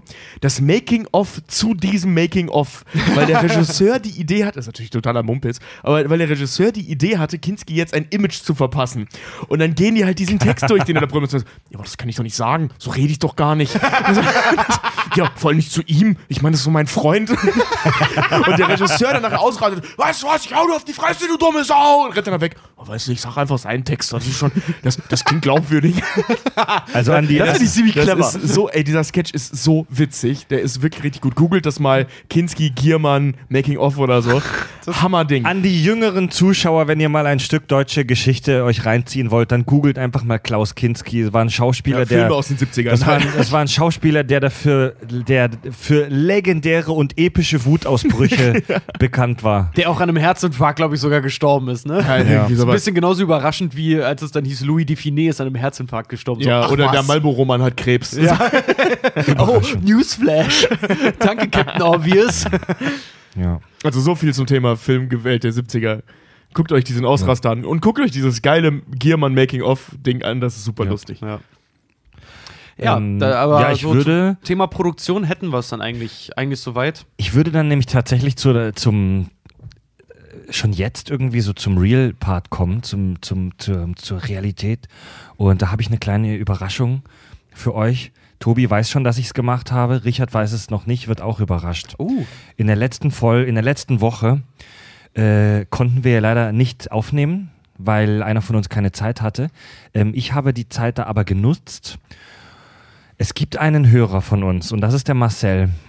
Und der arbeitet als Intensivpflegekraft in Bonn in, in wirklich so einer Anstalt, sage ich das mal ganz laienhaft, ja, der uns auch schon oft interessante Sachen geschrieben hat. Und äh, den habe ich einfach kontaktiert und habe mit dem ein Telefoninterview aufgenommen. Oh, cool. Und davon spiele ich euch jetzt einen äh, Ausschnitt vor. Das Interview wird es in voller Länge in den nächsten Tagen im Premium-Feed bei uns geben. Ach, geil. Das cool. äh, ist in voller Länge ungefähr eine halbe Stunde lang. Sehr interessant. ich wollte gerade sagen, das war dann dementsprechend auch interessant, Ja, sonst du und es wahrscheinlich nicht äh, veröffentlichen. ich, ungefähr einen, einen kurzen Ausschnitt, vier bis fünf Minuten.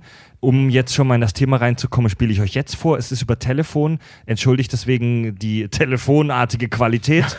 ähm, das lag an der, das lag an der Telekom. das Interview ist originales Meth-Acting dann jetzt. ja, Math Acting ist echt gut, da müssen wir mal einen Clip zu drehen. Meth-Acting finde ich super, ja. das müssen wir uns auch auf jeden Fall irgendwie patentieren lassen.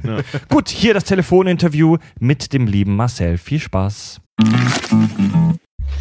Während du mich reden hörst, zerlegt Daisy, Apples iPhone-Demontageroboter, ein iPhone in viele recycelbare Teile. So gewinnt Apple mehr Materialien zurück als mit herkömmlichen Recyclingmethoden.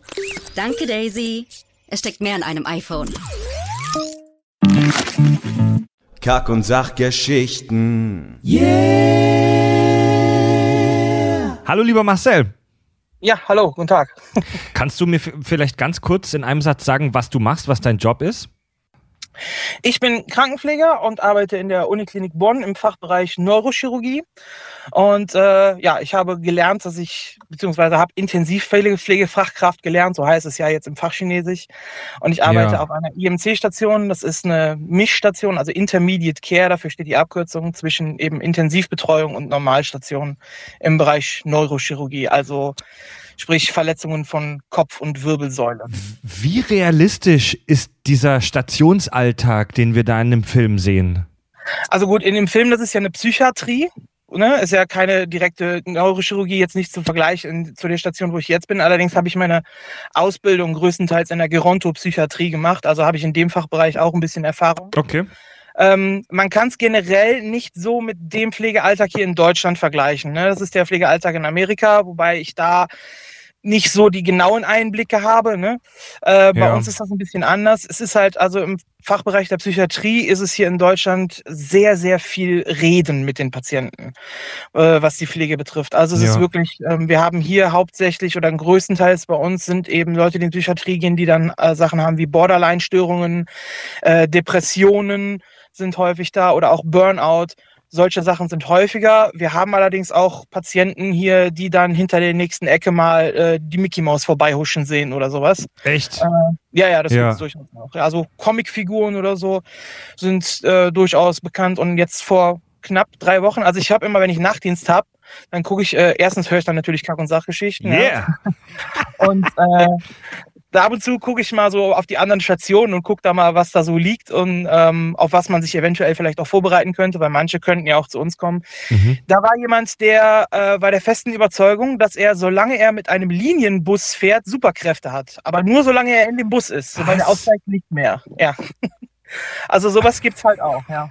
Also das ist echt skurril. Ja. Also wirklich nur solange Ja. wie er in dem Bus ist. Mhm. Und wenn er aussteigt, ist, das, ist er das Problem wieder los. Äh, generell ist das jetzt nichts, was man großartig behandeln müsste, weil das beeinträchtigt ihn ja so normalerweise nicht. Mhm. Ne? Also auch die Sachen, wie, jetzt, wie ich jetzt eben beschrieben hatte mit diesen äh, Comicfiguren oder so, das sind Sachen, die behandelt man so, dass der Patient weiß, es ist nicht real. Aber man kann es nicht so behandeln, dass er die Figuren nicht mehr sieht. Das ist nicht möglich. Echt? Das geht Ja, gar nicht. Versucht, nee, das geht nicht. Man versucht ihn dahin zu kriegen, zu akzeptieren, Ja. das, was ich da sehe, ist jetzt nicht real. Ich brauche mir keine Sorgen machen, alles ist in Ordnung. In, in dem Film gibt es ja auch so, so, naja, jetzt Folterpfleger klingt so fies, aber die, die Stationsärztin da, die Ratchet, äh, die hat so ein paar komische Methoden. Gibt es sowas in echt? Hast du da was mitgekriegt? Äh, weißt du von solchen Fällen, dass es Pfleger gibt, die da so ein bisschen, naja, merkwürdige Dinge veranstalten mit den Leuten? Das ist immer schwierig zu sagen. Also ich, wenn du das von außen betrachtest, wirst du gerade Richtung psychiatrisch oder suchterkrankte Patienten oder sowas, da wirst du Pflegekräfte häufig als rabiat empfinden. Ich, wahrscheinlich auch mich. Aber mit der Zeit hat man da so raus, gerade so suchtkranke Patienten zum Beispiel oder so Leute, die, wenn man denen den kleinen Finger gibt, nehmen die die ganze Hand. Da Ja. muss man wirklich äh, teilweise harte Linie fahren. Also Okay. natürlich, man muss sich an die Gesetze halten. Ich verabreiche jetzt keine Medikamente, nur um den ruhig zu stellen, weil ich keinen Bock auf den habe oder sowas. Ne? Ja. Das natürlich nicht.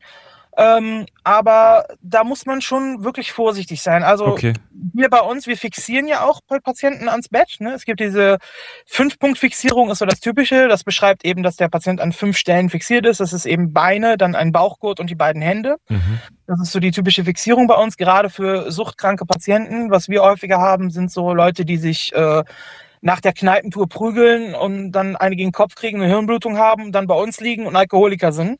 Die haben dann Entzugserscheinungen, werden bei uns äh, fixiert, die werden teilweise auch richtig äh, aggressiv und so weiter.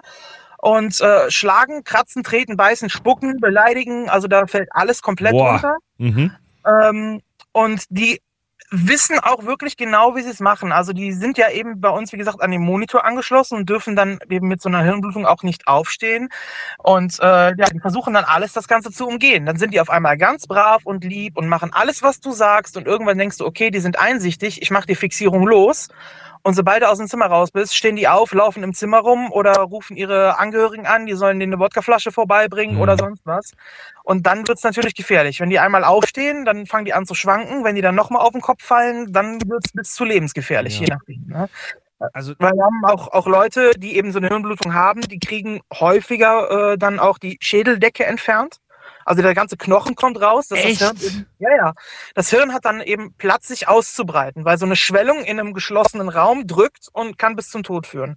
Das heißt, wir holen denen die Schädeldecke auf einer Seite raus, der Schädelknochen wird rausgeholt, der wird eingefroren und sobald das Hirn wieder abschwillt, wird er wieder reingesetzt. Ach du Scheiße.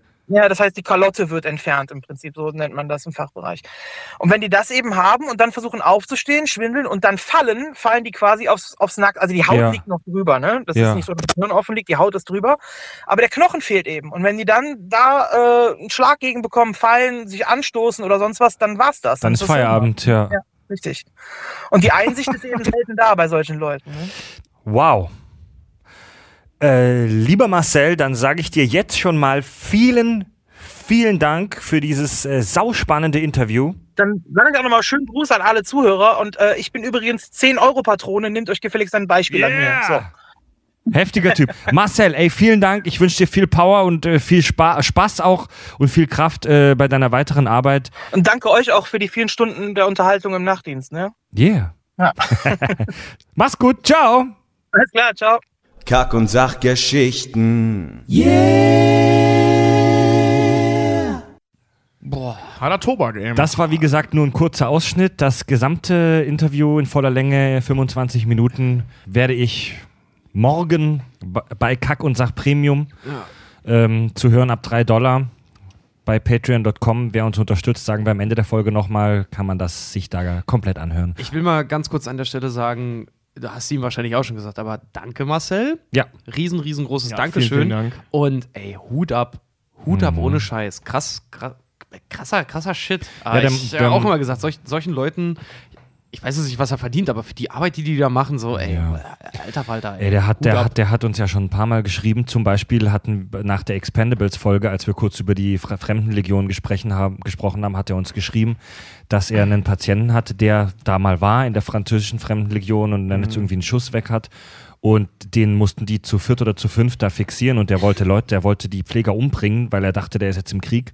Und lauter so eine kranke Scheiße. Man, in einem Interview in voller Länge erzählt er noch ein paar ganz krasse äh, Geschichten mit SWAT-Team, mit Pistolen und Schüssen und so weiter.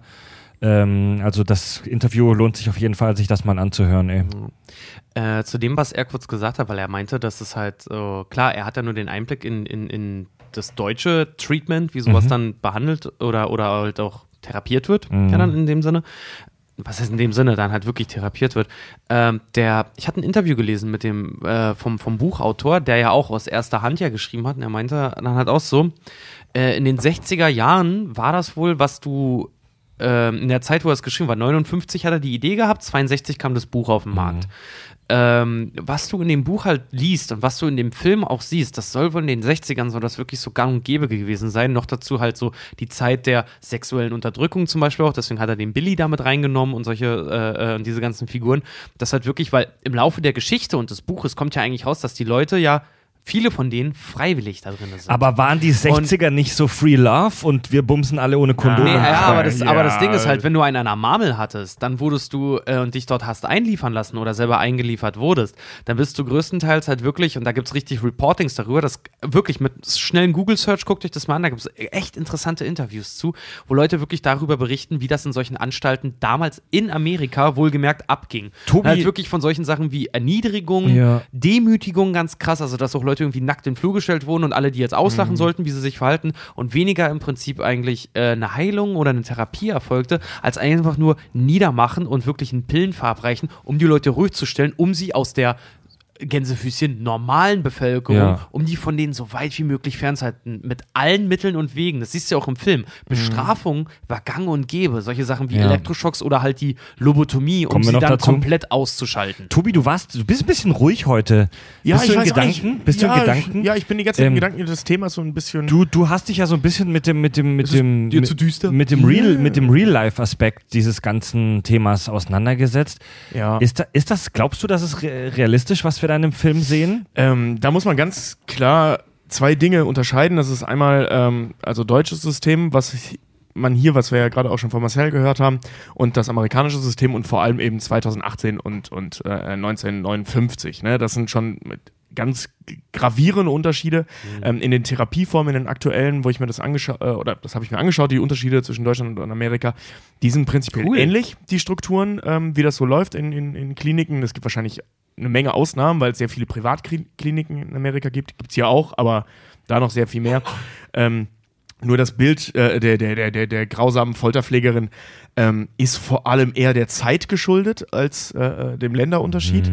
Ähm, was Richard gerade schon erzählte, also ich habe auch so ein paar Fallbeispiele gelesen. Ähm, da sind wirklich richtig kranke Dinge passiert. Ähm, das kennen wir im Prinzip aus jedem äh, ähm, Gefängnisroman von Stephen King, nur in einer Klinik. Also so muss man sich das vorstellen. Also Shawshank Redemption in einer Klinik in Weiß oder halt eben einer Flug übers Kuckucksnest. Ähm, das ging schon so in die Richtung, auch wenn weniger von ähm, äh, ich, ich nenne es mal von so von so herrschenden äh, äh, Pflegern berichtet wurde, als eben von diesen Bestrafungsmaßnahmen. Die sehen wir in dem Film ja nicht so gravierend, zumindest nicht äh, in, in Sachen Demütigung, sondern äh, da ist es ja mehr so ein äh, wenn man sich die Gruppentherapiesitzungen anschaut, wo sie dann immer so lange nachbohrt, bis die Leute halt zusammenbrechen. Das ist an der Stelle ja nicht wirklich eine Bestrafung, sondern ein von, von, von Grund auf unterdrücken bzw. klein halten. Sie arbeitet ja relativ wenig mit Bestrafung, sondern eher mit wie, wie, sie sorgt dafür, dass es gar nicht passiert. Ja, mit, so mit das. Ding. Ja. Also sie hält die Leute halt mega, megamäßig klein. Hast ja, genau, aber sie dieses- arbeitet halt präventiv, ne? So, ja. Du hast, du hast auch die, diese Beispiele online phasenweise gelesen, die sind hammer. Ja, ich habe das bei Äh, Zeit wer oder das- so, habe ich so einen Artikel Ey, drüber sind, gelesen. Die Ja. sind hammermäßig gruselig phasenweise, wenn du das so Ja. liest, wie Leute darüber halt erzählen, die auch darin gearbeitet haben, was da wirklich so abging. Ja. Nicht cool. Also die ganzen- Menschen unwürdig aus heutiger Sicht. Ja, also die ganzen Geschichten, die man so aus Horrorfilmen kennt, aus äh, ähm, äh, Anstalten, der, man kann sagen, das ist so seit bestimmt 20, 30 Jahren nicht mehr der Fall, war aber sehr lange so. Äh, wir haben das Thema ja schon ein paar Mal gehabt, was, was psychiatrische An äh, Behandlungen angeht, dass das ein sehr, sehr junges wissenschaftliches Feld ist. Sehr jung, das ähm, hat erst zur vorletzten Jahrhundertwende angefangen. Ähm, war damals noch mit Eier abschneiden und Darm rausschneiden, was ich euch immer gerne erzähle. Deine, diese Lieb deine Story. Lieblingsstory? Ja, weil es halt so, so absurd ist. Ja. Ne? Wahnsinnig eigentlich, wenn du denkst, wenn du daran denkst, dass sowas wie Burnout oder, oder Depression heute als Volkskrankheit gilt, ne? Ja, genau, das war damals war das ja überhaupt nicht Krankheit. Wenn du, wenn du, wenn du depressiv warst, hör- hieß es halt, hör auf, traurig zu sein. Was ja beschissenerweise heute manchmal immer noch so ist. Also an alle da draußen, die mal zu einem Depressiven ge gesagt haben, hör auf, traurig zu sein, fühlt euch wie mir geohrfeigt. In Deutschland Ja. wurden so in Deutschland wurden psychische Krankheiten früher, aber das ist glaube ich schon echt lange her, bezeichnet als Blödheit des Leibes. Ja, ja. Was? Blödheit des Leibes. Ach, Blöd- Blödheit des Blödheit Leibes, des ja. Leibes. Ey, dazu- als ich, ey, das hat mir, glaube ich, Farb erzählt, als ich das zum ersten Mal, ich weiß, es ist makaber, aber ich bin zusammengebrochen vor Lachen, als ich das gehört habe. Das ist so, das ist so makaber, man. Blödheit des Leibes. Ich habe mich so ein bisschen äh, mit der juristischen Seite, mit Hilfe von unserem Hörer Torben Hicks, ähm, auseinandergesetzt, was so ähm, Oh. Zwangseinlieferungen und so weiter ähm, angeht. Liebe Grüße Und- an Torben. Der Ja, ist doch vielen Fotograf. Dank. Was hat er denn mit dem Thema zu tun, Er ist Alter? Anwalt in erster Linie. Ja, Echt? der ist Jurist, ja. Ein, Der Fotografieren, ein fotografierender Anwalt. Das klingt wie so eine trashige 80er-Serie in Miami. Auch von- Custodians. Stimmt, stimmt, auch noch aus Düsseldorf. Weißt du, da, da, da kommt so alles zusammen. Ist- Ja. Scheiße, Mann, du bist wirklich wie so eine. Nee, egal. Wie so eine, wie so eine Sitcom-Figur irgendwie. Ähm, nee, was wollte ich äh, Genau, ich wollte jetzt zu, der- zu der Begrifflichkeit mal kurz einen Gesetz, Ges, Gesetz, Ach genau, Gesetzestext also, vorlesen. Äh, genau, was so gesetzlich ist, wenn, sagen wir mal, ich würde jetzt eingeliefert werden Ja, ja, sollen. pass auf, pass auf. Ähm, das steht da übrigens heute immer noch so drin. Also, das ist O-Ton StGB. Nach Paragraph 20 StGB handelt ohne Schuld, wer äh, bei Begehung der Tat wegen einer krankhaften seelischen Störung, wegen einer tiefgreifenden Bewusstseinsstörung oder wegen Schwachsinns oder einer schweren anderen seelischen Abartigkeit unfähig, Unrecht, äh, das Unrecht der Tat einzusehen oder nach dieser Ant äh, sich zu handeln. Also in unserem Gesetzestext werden die Begriffe Schwachsinn und seelische Abartigkeit genutzt. Echt? Was aus medizinischer Sicht absoluter Blödsinn ist. Also äh, Absoluter Schwachsinn, Schwachsinn. und seelische Abartigkeit. Ja, ja. Also seelische Abartigkeit. Ähm, damit meinen die übrigens, ähm, Schwachsinn wird äh, ähm, äh, bedeutet tatsächlich einfach ganz grob runtergebrochen ein IQ-Test. Ich wollte gerade Äh, sagen, also einfach nur blöd. Einfach nur dumm. Ja, also, äh, also nee, unterdumm, ne? Also wirklich so. Halt, äh, äh, wir reden hier von einem IQ, ich glaube, die Grenze liegt bei 75 oder so. Kauen, schlafen, atmen quasi. ja, genau. Also, wo du wirklich. Also, hier Forrest Gump, der Ja. hat äh, ein IQ von, ich glaube, 73 und 75 ist die Grenze zur Schulfähigkeit und so. Also, wir reden wirklich. Wurde dann schon von einer, wo du 75 dann von einer, 80 oder so. die Grenze, wo du dann von einer geistigen Behinderung sprichst. Genau. Und das wird im Gesetzestest wird das Schwachsinn genannt. Krass. Und eine geistige Abartigkeit sind zum Beispiel, äh, äh, seelische Abartigkeit sind zum Beispiel ähm, Verlust der Impulskontrolle, was du zum Beispiel bei ähm, Wutanfällen? äh, ja bei extremen Wutanfällen. Also jetzt nicht nicht äh, ähm, einzelne Wutanfälle, sondern wenn du dazu neigst, ähm, das sind, das geht von, das geht los bei Psychopathen bis hin zu Leuten mit geistigen Behinderungen, die nicht in der Lage sind, ihre Impulse zu kontrollieren. Ah, Aber zum Beispiel auch eben krankhaft äh, äh, jähzornige Menschen und sowas. Also einfach Menschen, die Probleme bei der Impulskontrolle haben.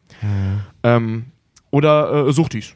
Also Junkies, Alkoholiker, die werden auch eben, das ist laut Gesetztext eine seelische Die, Abartigkeit. die, die schnell die Geduld verlieren, wenn, ne, wenn sie jetzt irgendwie Stoff haben wollen und denen sagst so, nee. Ja gut, das, das, das geht ja in- ineinander über, aber generell, also wenn du, wenn du äh, als, äh, unter, als Suchtpatient unter Drogeneinfluss eine Tat begangen hast, gilt das als seelische Abartigkeit, gesetzlich gesehen, was bedeutet, du warst nicht schuldfähig.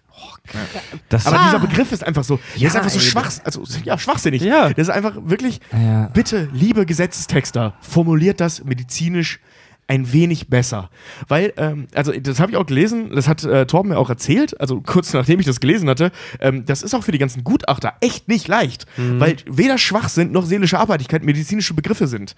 Und ein medizinisches Mhm. Was Gutachten Scheiß, nach so einem Gesetzestext zu schreiben, ist halt echt schwierig. Sprich, wir, wir, wir, wir versuchen ein Smartphone zu bedienen mit einer Anleitung von 1980, in der Genau, steht, genau, drücke ja. die Aufnahmetaste. Ja, genau, genau. genau so musst du dir das vorstellen. Und der wird halt aus irgendwelchen Gründen nicht geändert, weil man ja eigentlich ziemlich ungern die Gesetzestexte ändert, was ich verstehen kann. Ähm, nur da sollte man über die Formulierung wirklich mal Ja, nachdenken. Blade Ja, des Leibes halt. Ja, Vor ja allem, weil das das halt einfach Nonsens ist. Also es ist medizinischer Nonsens. Ist vor allen Dingen auch mega, mega, also jetzt mal ganz davon abgesehen, auch ja, dass es einfach mal direkt falsch ist, vor allen Dingen auch mega, mega beleidigend. So, Okay, mal, ja, aus heutiger Sicht, ne? Als er damals geschrieben wurde, wahrscheinlich Ja, nicht, klar, aber, aber, äh, aber Lasst uns, heute, lasst wie, uns wie die mit Menschen dieser Formulierung werden gleich. Lass ne? uns mit dieser Formulierung nicht zu viel Zeit verlieren. Genau, ich ich, ich, ich habe vor kurzem ein, ein Interview gehört, Gesprächs-Podcast-Interview mit, mit einer Richterin, wo auch kurz darüber gesprochen wurde und wo die gesagt hat, also wo der Interviewer gefragt hat, ja, was sagen Sie denn dazu, dass eben manche Leute aufgrund von Schuldunfähigkeit irgendwie weniger Strafe kriegen und so, weil sich da manche drüber aufregen und in der, Reali in der Praxis sind das wohl lächerlich wenige. Ja, ja, also ich in, Zahlen zu, ja. Echt? Mhm. In der Praxis sind das, ich glaube, ich glaube, unter ein Prozent war das sogar an Ja. Menschen, die wegen verminderter Schuldfähigkeit. Also ne? Schu Schuldunfähigkeit wird in Deutschland bei nur 0,3 Prozent aller Verurteilten wirksam. 0,3 Prozent. krass, ja. Und äh, nur bei 2 bis 3 Prozent wirkt es vermindernd. Also das kann sein, dass die Strafe, wenn, wenn du zum Beispiel arschvoll warst, ähm, dass die Strafe dadurch gemindert wird, weil du teilweise schuldunfähig warst. Ähm, aber das, wie gesagt, kommt nur bei 3 Prozent der Fällen vor. Boah, ist ja Zwei, verschwindend. oder 2 bis 3. Und 0,3, also das, was wir bei McMurphy sehen, passiert in Deutschland bei ungefähr 0,3 Prozent der Fällen. ist ja verschwindend gering. Das ist, also in. Deutschland kommst du einfach in den Knast.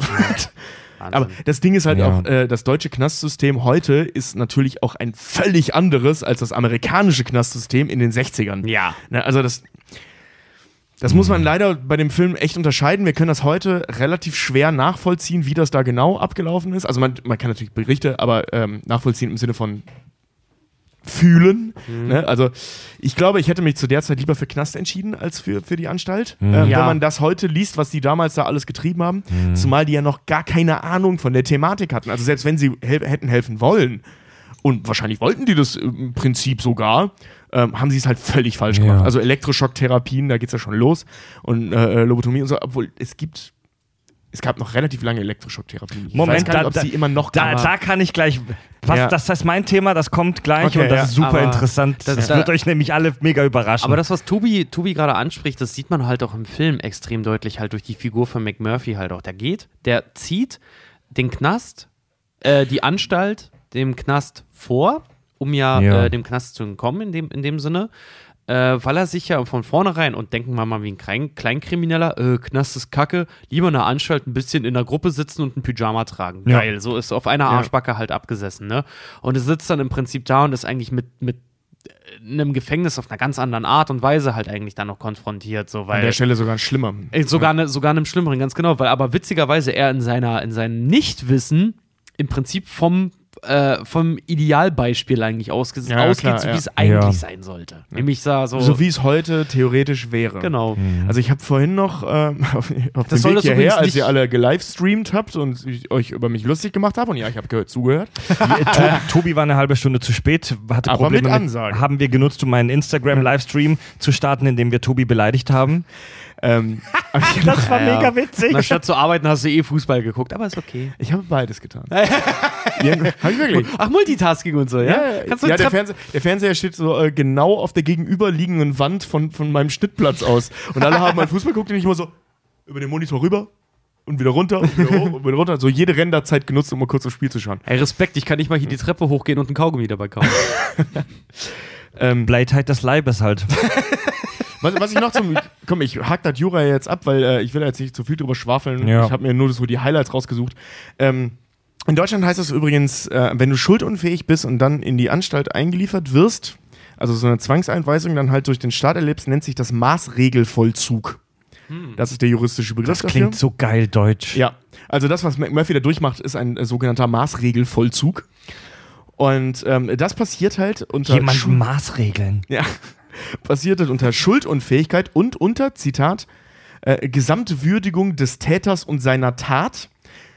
Nee, äh, wenn unter Gesamtwürdigung des Täters und seiner Tat und seiner Schuldunfähigkeit eine weitere Gefährlichkeit eingestuft wird. Eine weitere Gefährlichkeit. Das heißt, wenn du einmal, also übrigens, oh, ganz wichtig, das hat Torben mir dann auch geschrieben und damit sind all meine Pläne zunichte, mich an meinem damaligen Sportlehrer zu rächen. ähm, Entschuldigung. sich vorsätzlich zu besaufen und dann jemanden umzubringen, gilt als voll schu- schuldfähig. Also da, da zählt diese Unschuld. Äh, Aber das musst du halt auch erstmal nachweisen, dass du dich vorsätzlich besoffen hast, um jemanden umzubringen. Ja, Das genau. musst du erstmal nachweisen. Außer Alter. Kriegszustand, oder? ja, gut, aber das zählt nicht. so, ja, das war ein Querschläger. Die Front ist 400 Kilometer entfernt. Ja, nur moderne Kugeln. Ich habe in die Luft geschossen, dafür kann ich nichts, wenn die so schnell runterfällt. ähm, Es sei denn, du bist Söldner, dann wirst du als Nicht-Kombatant, als äh, Kriegsverbrecher eingelocht. Siehe unsere Expendables-Folge. Gehen wir mal davon aus, dass Tobi einfach nur ein verkackter Zivilist ist dann. Weil ich glaube, keiner von uns war beim Wehrdienst. äh, nein, Ja. die haben mich nach Hause geschickt. Mich nicht. Ich musste, ich musste erst durch einen Autounfall daraus. Echt, ich bin, ich bin halt dahin, die haben mich so gewogen und gemessen und dann kam ich zum Gespräch und dann hat er mich so gefragt, ja, was machen Sie denn so? Ich sag, Abitur und äh, was haben Sie für Leistungskurse, Deutsch und Religion? Oh, ähm, was wollen Sie mal machen? äh, Psychologie will ich studieren, war ja damals wirklich mein Plan. Ich, ich habe mich richtig entschieden. äh, ja, Psychologie. Ach so, Sie wollen wahrscheinlich nicht zur Bundeswehr. So, nee, überhaupt nicht. Okay, dann sagen wir einfach, Sie sind zu schwer, Sie können nach Hause gehen. Und das war meine Musterung. Die hat zehn Minuten gedauert, war der absolute Kracher. Hast du Spaß, hast du aus Spaß bei meiner Musterung gesagt, als ich gefragt wurde vom Arzt, ob ich irgendwelche Hobbys habe, habe ich Mastur äh, Masturbieren gesagt. Nein! Einfach. Und pass auf, die Ärztin, die mit im Zimmer war, hat das halt mit aufgeschrieben. Nee. Nee, nee, Ah, nee, nee, nee, geil, nee, ey. bitte, nicht. Witz Ich an will, der das falschen nicht, Stelle, ich will ne? jetzt nicht, dass das irgendwann mal in irgendeiner Akte landet. Hobbys, Masturbation. Was ich aber witzig fand, Thema, Ja, falsches okay. Thema, falsches Thema. Ähm, eine Sache noch, äh, was ich interessant fand: ähm, äh, Die Schuldfähigkeit wird in Deutschland bei Erwachsenen grundsätzlich vorausgesetzt. Also in Deutschland wird äh, nicht von Anfang an erstmal überhaupt die Frage, das ist in Amerika so, dass die Frage gestellt wird, ob der schuldfähig war oder nicht. In Deutschland ist erstmal jeder schuldfähig, der erwachsen ist. Und du musst dann das Gegenteil äh, beweisen. Also es geht nicht, du gehst nicht zweischneidig rein, sondern es wird vorausgesetzt, du warst schuldfähig und jetzt komm du mit deiner Bringschuld und beweis mir, dass es Finde nicht so ich ist. es schräg, dass es So. in den USA Ja. andersrum ist. Ja, aber warte mal, das ist nicht dieses Prinzip äh, unschuldig bis Schuld bewiesen. Das ist ja was ist anderes. aber was Ja, was ja, okay, anderes, ich sagen, ja. das ist jetzt nicht dieses Prinzip. Nee, nee, okay. nee, nee, Schuldfäh es geht um die Schuldfähigkeit, nicht um Ja, die ja. Schuld, sondern Ja, ja. du bist erstmal grundsätzlich schuldfähig. Ja, also bei uns bist du generell grund äh, schuldfähig. In Amerika muss erstmal geklärt werden, ist du überhaupt zu Blade, um, um wirklich schuldfähig zu sein, oder war der das, zu das jung? geht ja im Prinzip mit los. Ja. Aber es klingt recht logisch so, wenn man sich anguckt, was bei den Amerikanern auch politisch angeht, äh, abgeht so die letzten Jahre. Also es wird davon ausgegangen, dass der Amerikaner an sich eine Kartoffel ist. Und es muss vor Gericht dann erstmal bewiesen werden, dass er einen menschlichen Verstand nein, hat. Nein, nein, so funktioniert das nicht. Du musst nicht beweisen, dass du schuldfähig bist, sondern es, es wird erstmal die Frage in den Raum geworfen zu Beginn. Ist er Ja. schuldfähig oder ist er nicht schuldfähig? Ach so, also die okay, gehen okay. von nichts aus. So, also die, du Aber es wird- erstmal, jeder Amerikaner ist erstmal schuldunfähig. Aber es wird, es, wird in, es wird auf jeden Fall in Betracht gezogen, dass Oh. er eine Kartoffel ist. Oh Gott, der Alter, so der Supreme Court Richter, der das ist, also wenn es nach mir geht, seid ihr alle dumm. seid ihr alle einfach nur. Stellt euch vor, ich bin der einzige Mensch auf einem Planeten voller Labradore. es gibt eine Menge Menschen, die dümmer sind als Labradore. ja, de- definitiv. Hast du mal Frauentausch geguckt? Ja. Siehe amerikanische Politik. Erdbeerkäse und Oder so? amerikanisches Fernsehen. Oder amerikanische Präsidenten? Äh, na gut. Gut, ähm, zum Real-Ding wollten wir eigentlich kommen. Also ich äh, habe meine Lieblingspsychologin äh, interviewt, also meine Freundin. Wie hast Und- du die interviewt? Da, da, darüber möchte ich nicht reden. Naja. Und zumindest nicht hier. Ein gutes Patienten-Ärzte-Verhältnis. Ja. Und ähm, sie hat mir halt erzählt, also die hat auch in, in Kliniken gearbeitet. Und äh, sie hat mir so erzählt, wie das so läuft. Und wir sind den Film halt durchgegangen. Und Mhm. äh, ich lasse jetzt mal den ganzen langweiligen Kram weg und gebe wirklich direkt äh, Unterschied Film Realität. Der größte Punkt, den sie angemerkt hat, was wirklich absoluter Nonsens in diesem Film aus heutiger Sicht ist, sind diese Gruppentherapiesitzungen. Ähm, es werden unendlich viele Gruppentherapiesitzungen gemacht in, in Anstalten, grundsätzlich weil es aber auch super sinnig ist. Nur ähm, haben wir da 18 Leute sind es, glaube ich, auf der Station und die haben 18 verschiedene Krankheiten. Und wenn ein Drogenabhängiger sich mit einem Suizidalen unterhält und über ihre Probleme reden, bringt das niemandem was, weil die zwei Ja. unterschiedliche Probleme haben. Ja. Ne, also ähm, du hast in Deutschland, zumindest so viel sie weiß, wirklich überall, ähm, extrem voneinander getrennte Stationen. Das heißt, Ja. Suchtis unter Suchtis, Depressive unter Depressive, weil es aber auch nur Sinn macht, weil nur diese Gruppen miteinander arbeiten können. Stimmt. Das, oh, das ist jetzt echt was, was, was ich hier hergebe. Ich war in meinem Leben auch zweimal in Therapie. Oh. Und das zweite Mal war tatsächlich auch, das war erst Einzeltherapie und danach war von meinem Arzt Gruppentherapie angesetzt. Und da war ich auch. In der Darf man Gruppe- fragen, in, wieso? Kann ich dir gleich sagen. Äh, da war ich auch in der Gruppentherapie äh, mit Leuten, denen dasselbe passiert ist wie mir. Und zwar Ja, die, ja. die zweite Therapie war, also das erste, erste war, weil ich, weil ich äh, ganz, ganz lange, ganz, ganz übel ähm, unter Schlaflosigkeit litt. Da habe ich mich selber, selber eingewiesen, weil, äh, weil das wirklich schon so ein Sekundenschlaf endete, dass ich wirklich bin weggenickt und bin plötzlich wieder, also in der Schule Ja. weggenickt und bin zu Hause wieder wach geworden. So, das war ganz komisch. Äh, und das, das zweite war, da bin ich in Therapie gegangen, weil ich das nicht, nicht verkraftet habe, als mein Opa gestorben ist. Okay. So, ähm, weil ich halt un, unsäglich lange traurig darüber war und irgendwann auch gesagt habe, äh, meine Krankenkasse angerufen und gesagt habe, hört mal, ähm, ich hätte ganz gerne eine Therapie. Ja. Und da hatte ich auch, da haben die mir Therapiestunden bezahlt, da war ich auch erst in Einzeltherapie und danach war ich in Gruppentherapie.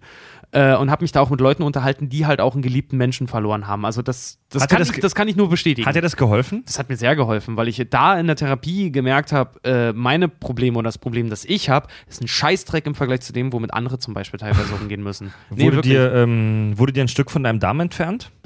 nee, ich habe keinen kleinen Zehen mehr, aber das ist eine andere Geschichte. Ähm, ja.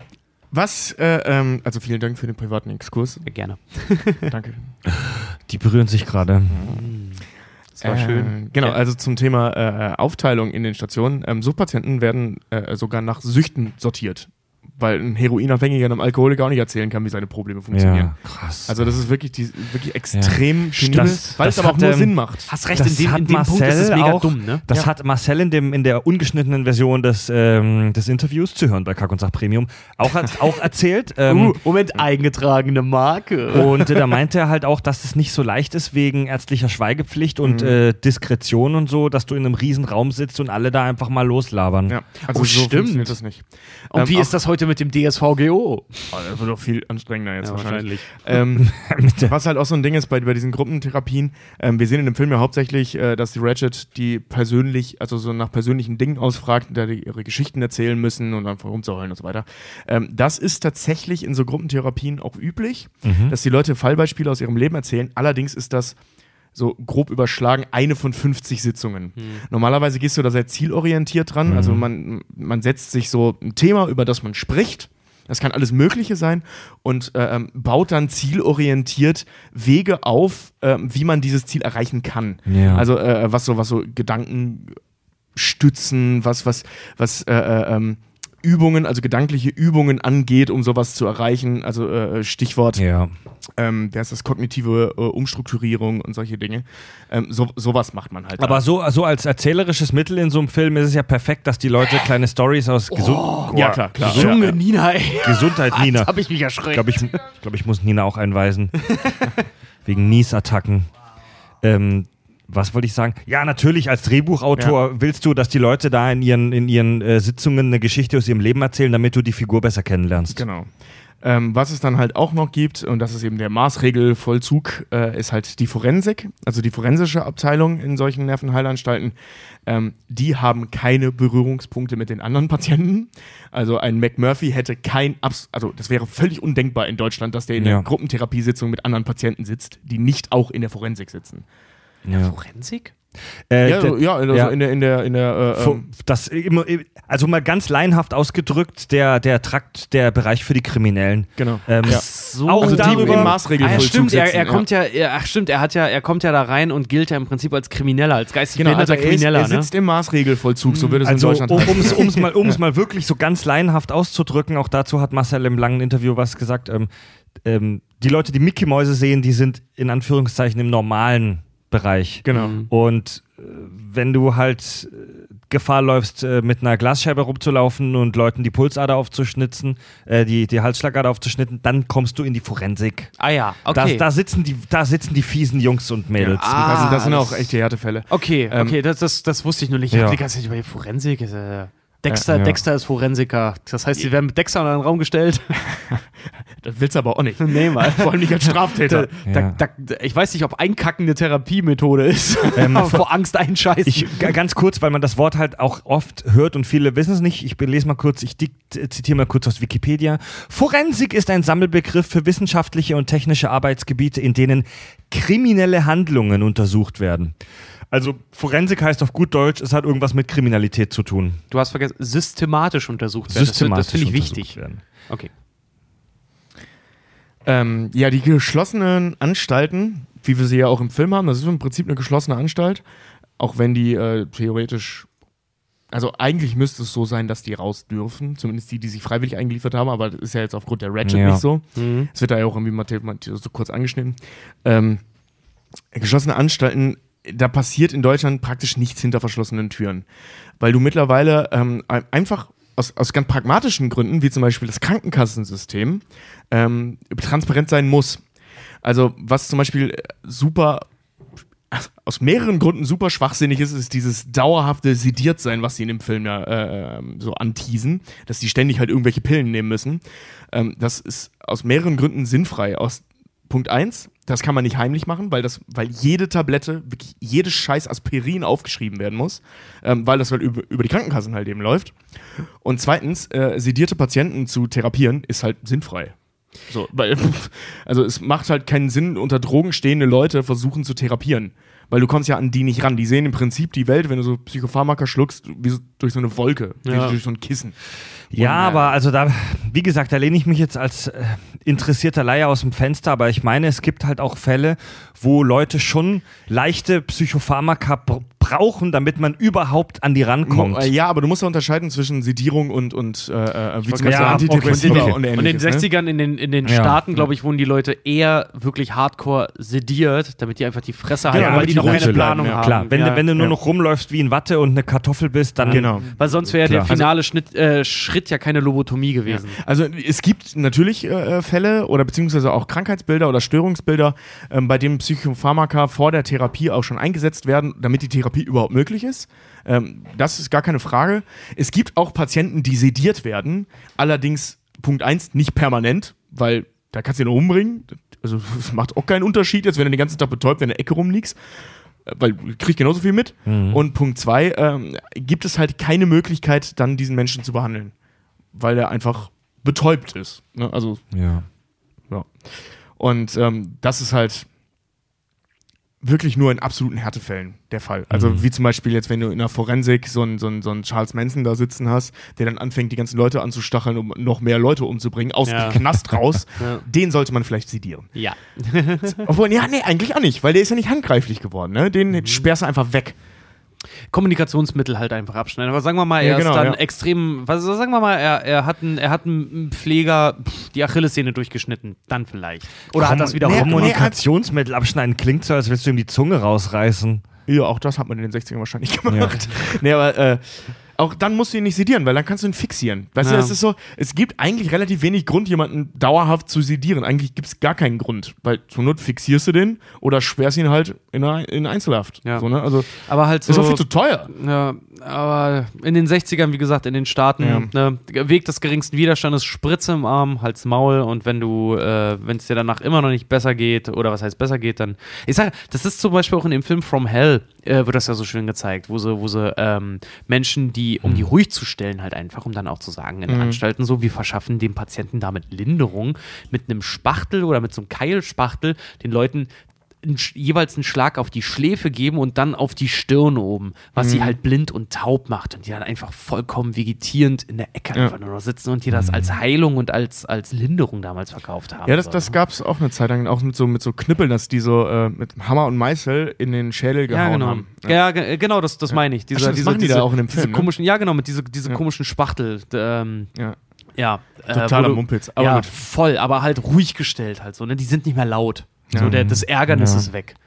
Es ist übrigens äh, in deutschen Anstalten, wenn man jetzt von den Härtefällen ausgeht und von der Forensik und so weiter, äh, so, dass theoretisch, weil das das sind für gewöhnlich relativ große, äh, ähm, an, äh, nicht Anwesen, sondern so, so, so Gebäude. Gebäude und eben auch das Ganze drumherum. So ein Campus. So ein Campus, ja, Ja. genau, das trifft es ganz gut. Ähm, die sind im Prinzip, das sind freie Leute. Also das sind keine Gefangenen, das darf man sich so nicht vorstellen. Wie gesagt, es gibt natürlich Ausnahmen aber, und die Forensik, aber normalerweise ist es so, auch wenn die nicht freiwillig da sind, ähm, können die sich frei bewegen. In dem Film gibt es den Moment, in dem Jack Nicholson, der, der McMurphy, feststellt, dass fast alle da in seiner Gruppe freiwillig in dem, in dem Laden sind und äh, die allerwenigsten, so wie er, dort äh, zwangsweise eingewiesen sind. Und das schockt ihn total, dass die Leute freiwillig praktisch in dieser, in dieser, in dieser Blase äh, Psychiatrie dort bleiben wollen. Und, sie ähm, denken, dass das ihre Hilfe da ja, ist, und auch sie das, hat, nicht besser äh, wissen. auch, auch das hat mir der Marcel äh, im Interview erzählt, dass es in der Realität ganz genauso ist. Ja. Dass es nur ein ganz kleiner Teil ist, äh, die wirklich da zwangsweise vor Ort sind, sondern die allermeisten haben sich freiwillig eingewiesen, weil sie gemerkt haben, hey, da geht was nicht klar. Und ich fand das auch so wahnsinnig spannend, dass das, was er vorhin erzählt hat mit, der, mit dem Typen, der die Mickey Maus sieht, das, da musst du mal drüber nachdenken. Ähm, dass du bei den meisten psychischen Krankheiten die Leute, so wie wir heute wissen, gar nicht wirklich heilen kannst, Ja. sondern denen im Prinzip nur beibringen kannst, damit zu leben. Also Marcel hat ja gesagt, dass der Typ, der die Mickey Maus immer auf dem Flur sieht, dass der die wahrscheinlich sein ganzes Leben lang sehen wird. Ja. Und die Aufgabe der heutigen Psychologie ist es, ihm klarzumachen, die Mickey Maus ist nicht real. Ja. Ja, und wie er, Er halt wird, damit sie, umgehen er wird, kann. er wird ja. sie vermutlich sein ganzes Leben oder noch sehr lange sehen, aber er muss damit umgehen. Äh, schöne, schöne Filmempfehlung an der Stelle. A Beautiful Mind äh, Mhm. ähm, trifft genau diese Thematik. Ist ja auch basierend auf einer wahren Geschichte. Das ist halt eben genauso. Der sieht auch diese Leute bis zum Ende seines Lebens. Neville Flash. Ja. Professor Flash, Ja. ja. Oder? Nee, Nash? Professor Nash. Nash, ja. Ey Leute, ich habe mich mit, ich habe mich äh, relativ, um da, um relativ kurz zum drastischen und dramatischen Ende der Show zu kommen, ich habe mich mit den zwei abartigsten Techniken vielleicht des letzten Jahrhunderts befasst. Warte mal, war Tobi mit seinem jetzt durch? Ja, Ja, okay. Und eine, und eine davon ist eine Riesenüberraschung, nämlich die Elektroschocktherapie. Das, was wir da sehen in dem Film, ist eine e E ECT im Englischen, im Deutschen EKT, Elektrokonvulsionstherapie oder Elektrokrampftherapie. Damit werden dem, damit werden dem Patient absichtlich durch Elektroschocks Krämpfe zugefügt. Und das klingt wahnsinnig brutal, Alter. Und das ist in der, in der, in der, in der, in der Filmhistorie, in unserem kollektiven popwissenschaftlichen Verstand wirklich so eine der brutalsten und abartigsten, ähm, wie sagt man, und, und, und vielleicht auch. Dümmsten Behandlungsmoden, Mhm. Methoden. Methoden. In der Zukunft, in der, äh, Ex, in der Realität, sieht es ganz anders aus. Denn die Wirksamkeit von, E- von der Elektroschocktherapie ist bei Experten schon seit langem absolut unumstritten. Das ist eine, also ich ich bin kein Mediziner, aber ich habe mich ein bisschen damit auseinandergesetzt. Das ist absolut unumstritten und es ist absolut bekannt in der Welt der Medizin, dass das eine super Methode ist, um tatsächlich Menschen mit schweren Depressionen zum Beispiel ähm, oder mit, mit, mit, also mit wahnhaften Depressionen, die medikamentös gar nicht mehr zu behandeln sind, um denen zu helfen. Es wurde schon am Ende des 19. Jahrhunderts entdeckt, dass Menschen, die epileptische Anfälle haben, weniger häufig psychisch krank sind. Ja, also dass es da eine, so, eine, so, eine, so, eine, so eine Wechselwirkung gibt. Und ähm, da hat man dann tatsächlich schon damit angefangen, den Leuten solche Schocks zu verpassen. Da wird über mehrere Sekunden wird dir ein starker Strom durchs Hirn geballert.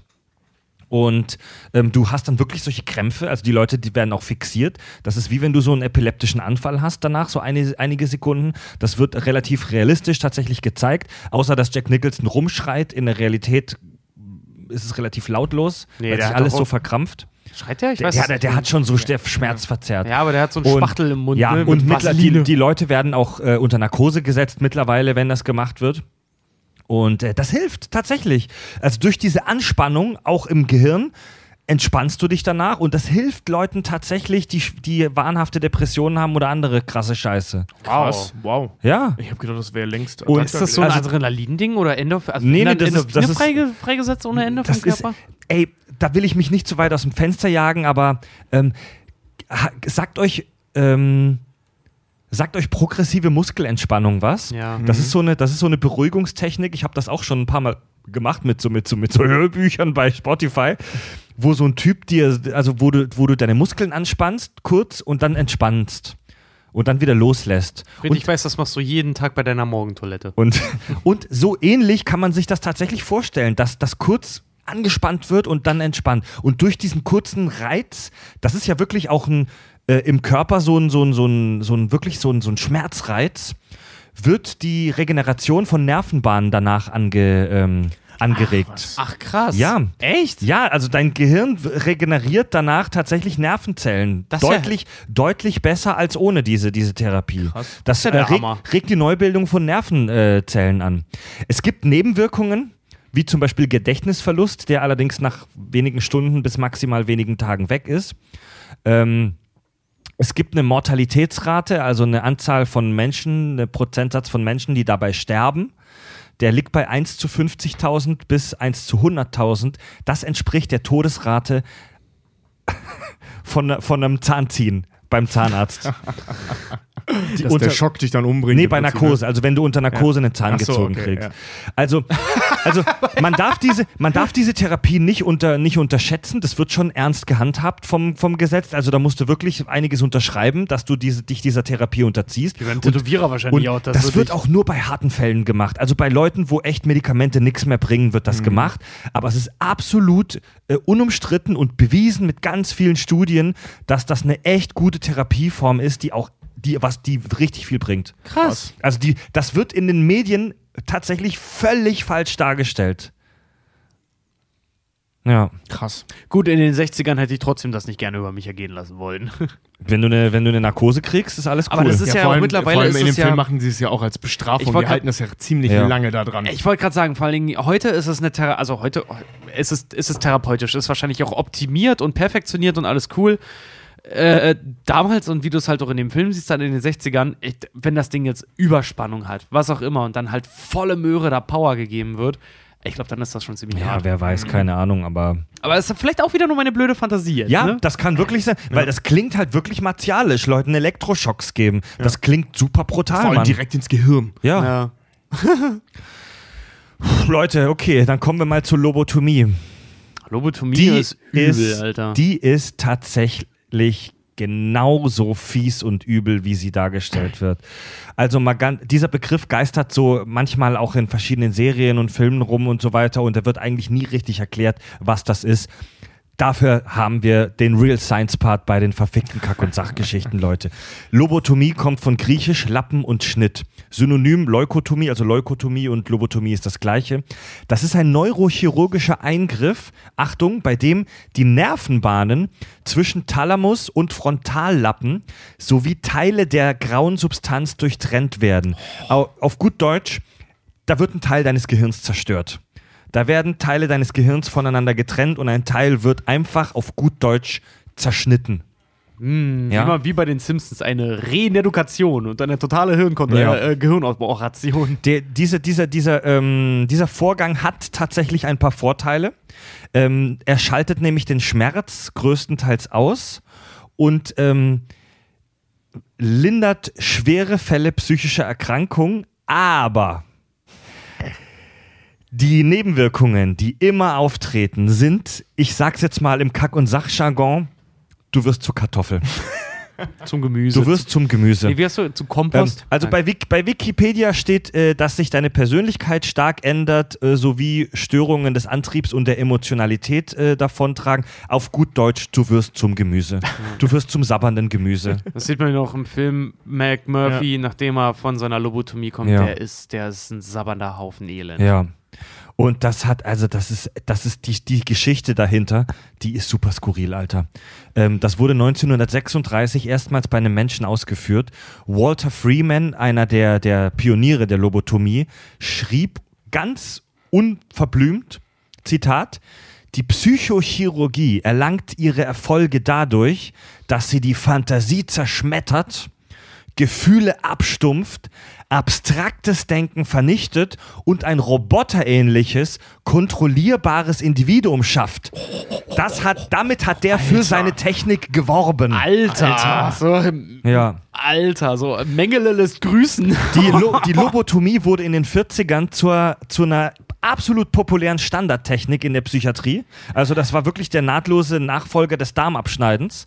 Und es gibt, es gibt zwei Methoden. Die erste, die ursprüngliche Methode, ist die sogenannte Präzisionsmethode. Dafür brauchst du zwei äh, Fachleute, dazu brauchst du zwei neurologische Fachleute. Ähm, da wird der Schädel eben aufgeschnitten und das Ding dann mit dem Skalpell rein, zack, zack, zack. Relativ aufwendig, dauert eine ganze Weile. Und es gab dann später eine, die sogenannte transorbitale Operationstechnik, die das Ganze revolutioniert hat, weil du brauchtest plötzlich nur noch einen Typen mit einem dünnen, dünnen Metallstab und so einer kleinen Pickel, äh, so einer kleinen Axt. Ja, deswegen heißt es ja auch, das, das Hirn mit dem Eispickel bearbeiten, ne? Und es konnte auch von Nicht-Neurologen, das konnte von Laien durchgeführt werden, Alter. denen du vorher eine Schulung gegeben hast. Anfangs haben die das mit Narkose gemacht, später nur eine lokale Betäubung.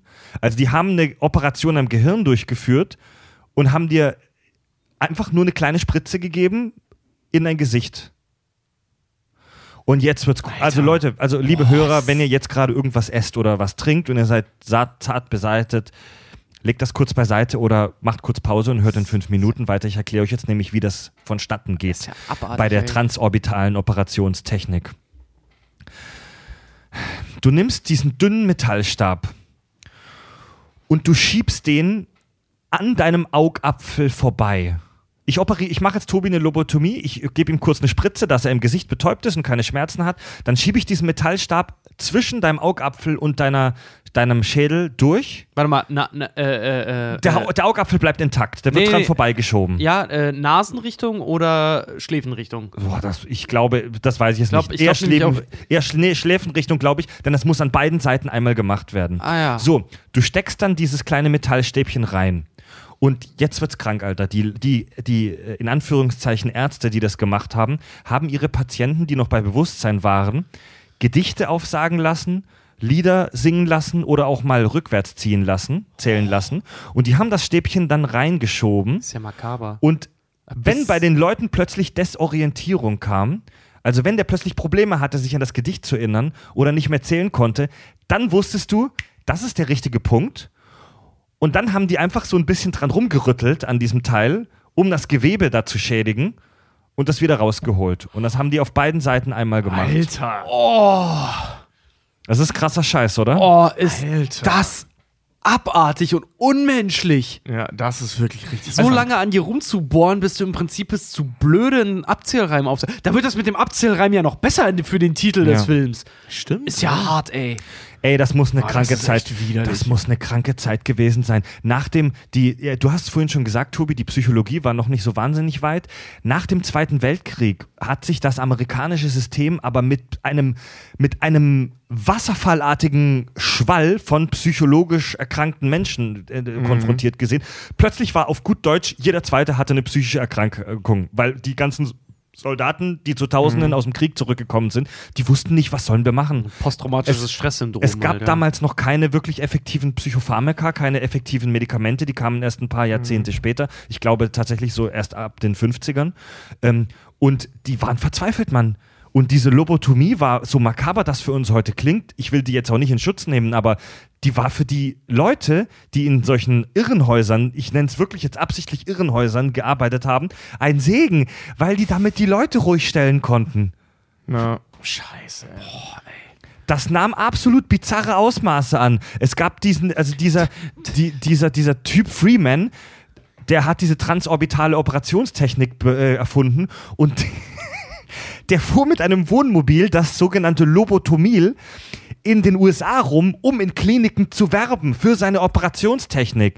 Der hat im Fernsehen operiert. Er hat in Hörsälen Der hat regel im Fernsehen operiert? der hat im Fernsehen operiert. Er hat in Hörsälen regelrechte Marathons veranstaltet, wo er bis zu zwölf Lobotomien an einem Tag veranstaltet hat. Jede Lob der hat es geschafft, eine Lobotomie in unter einer Stunde durchzuführen, mit Patient reinholen und so weiter. Ähm, das war absolut krank, Mann. Alter. Man schätzt, man schätzt, dass er bis zu seiner Pensionierung ähm, fast 4000 Patienten operiert hat. und zum Gemüse gemacht hat. Wahnsinn.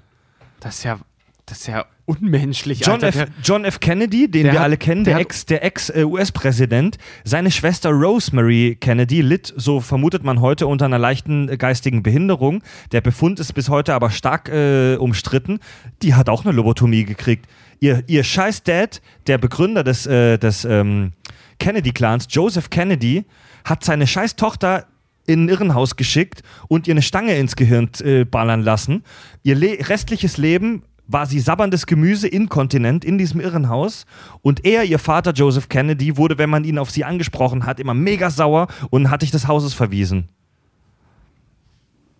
Wahnsinn. Ja. Wahnsinn, ey.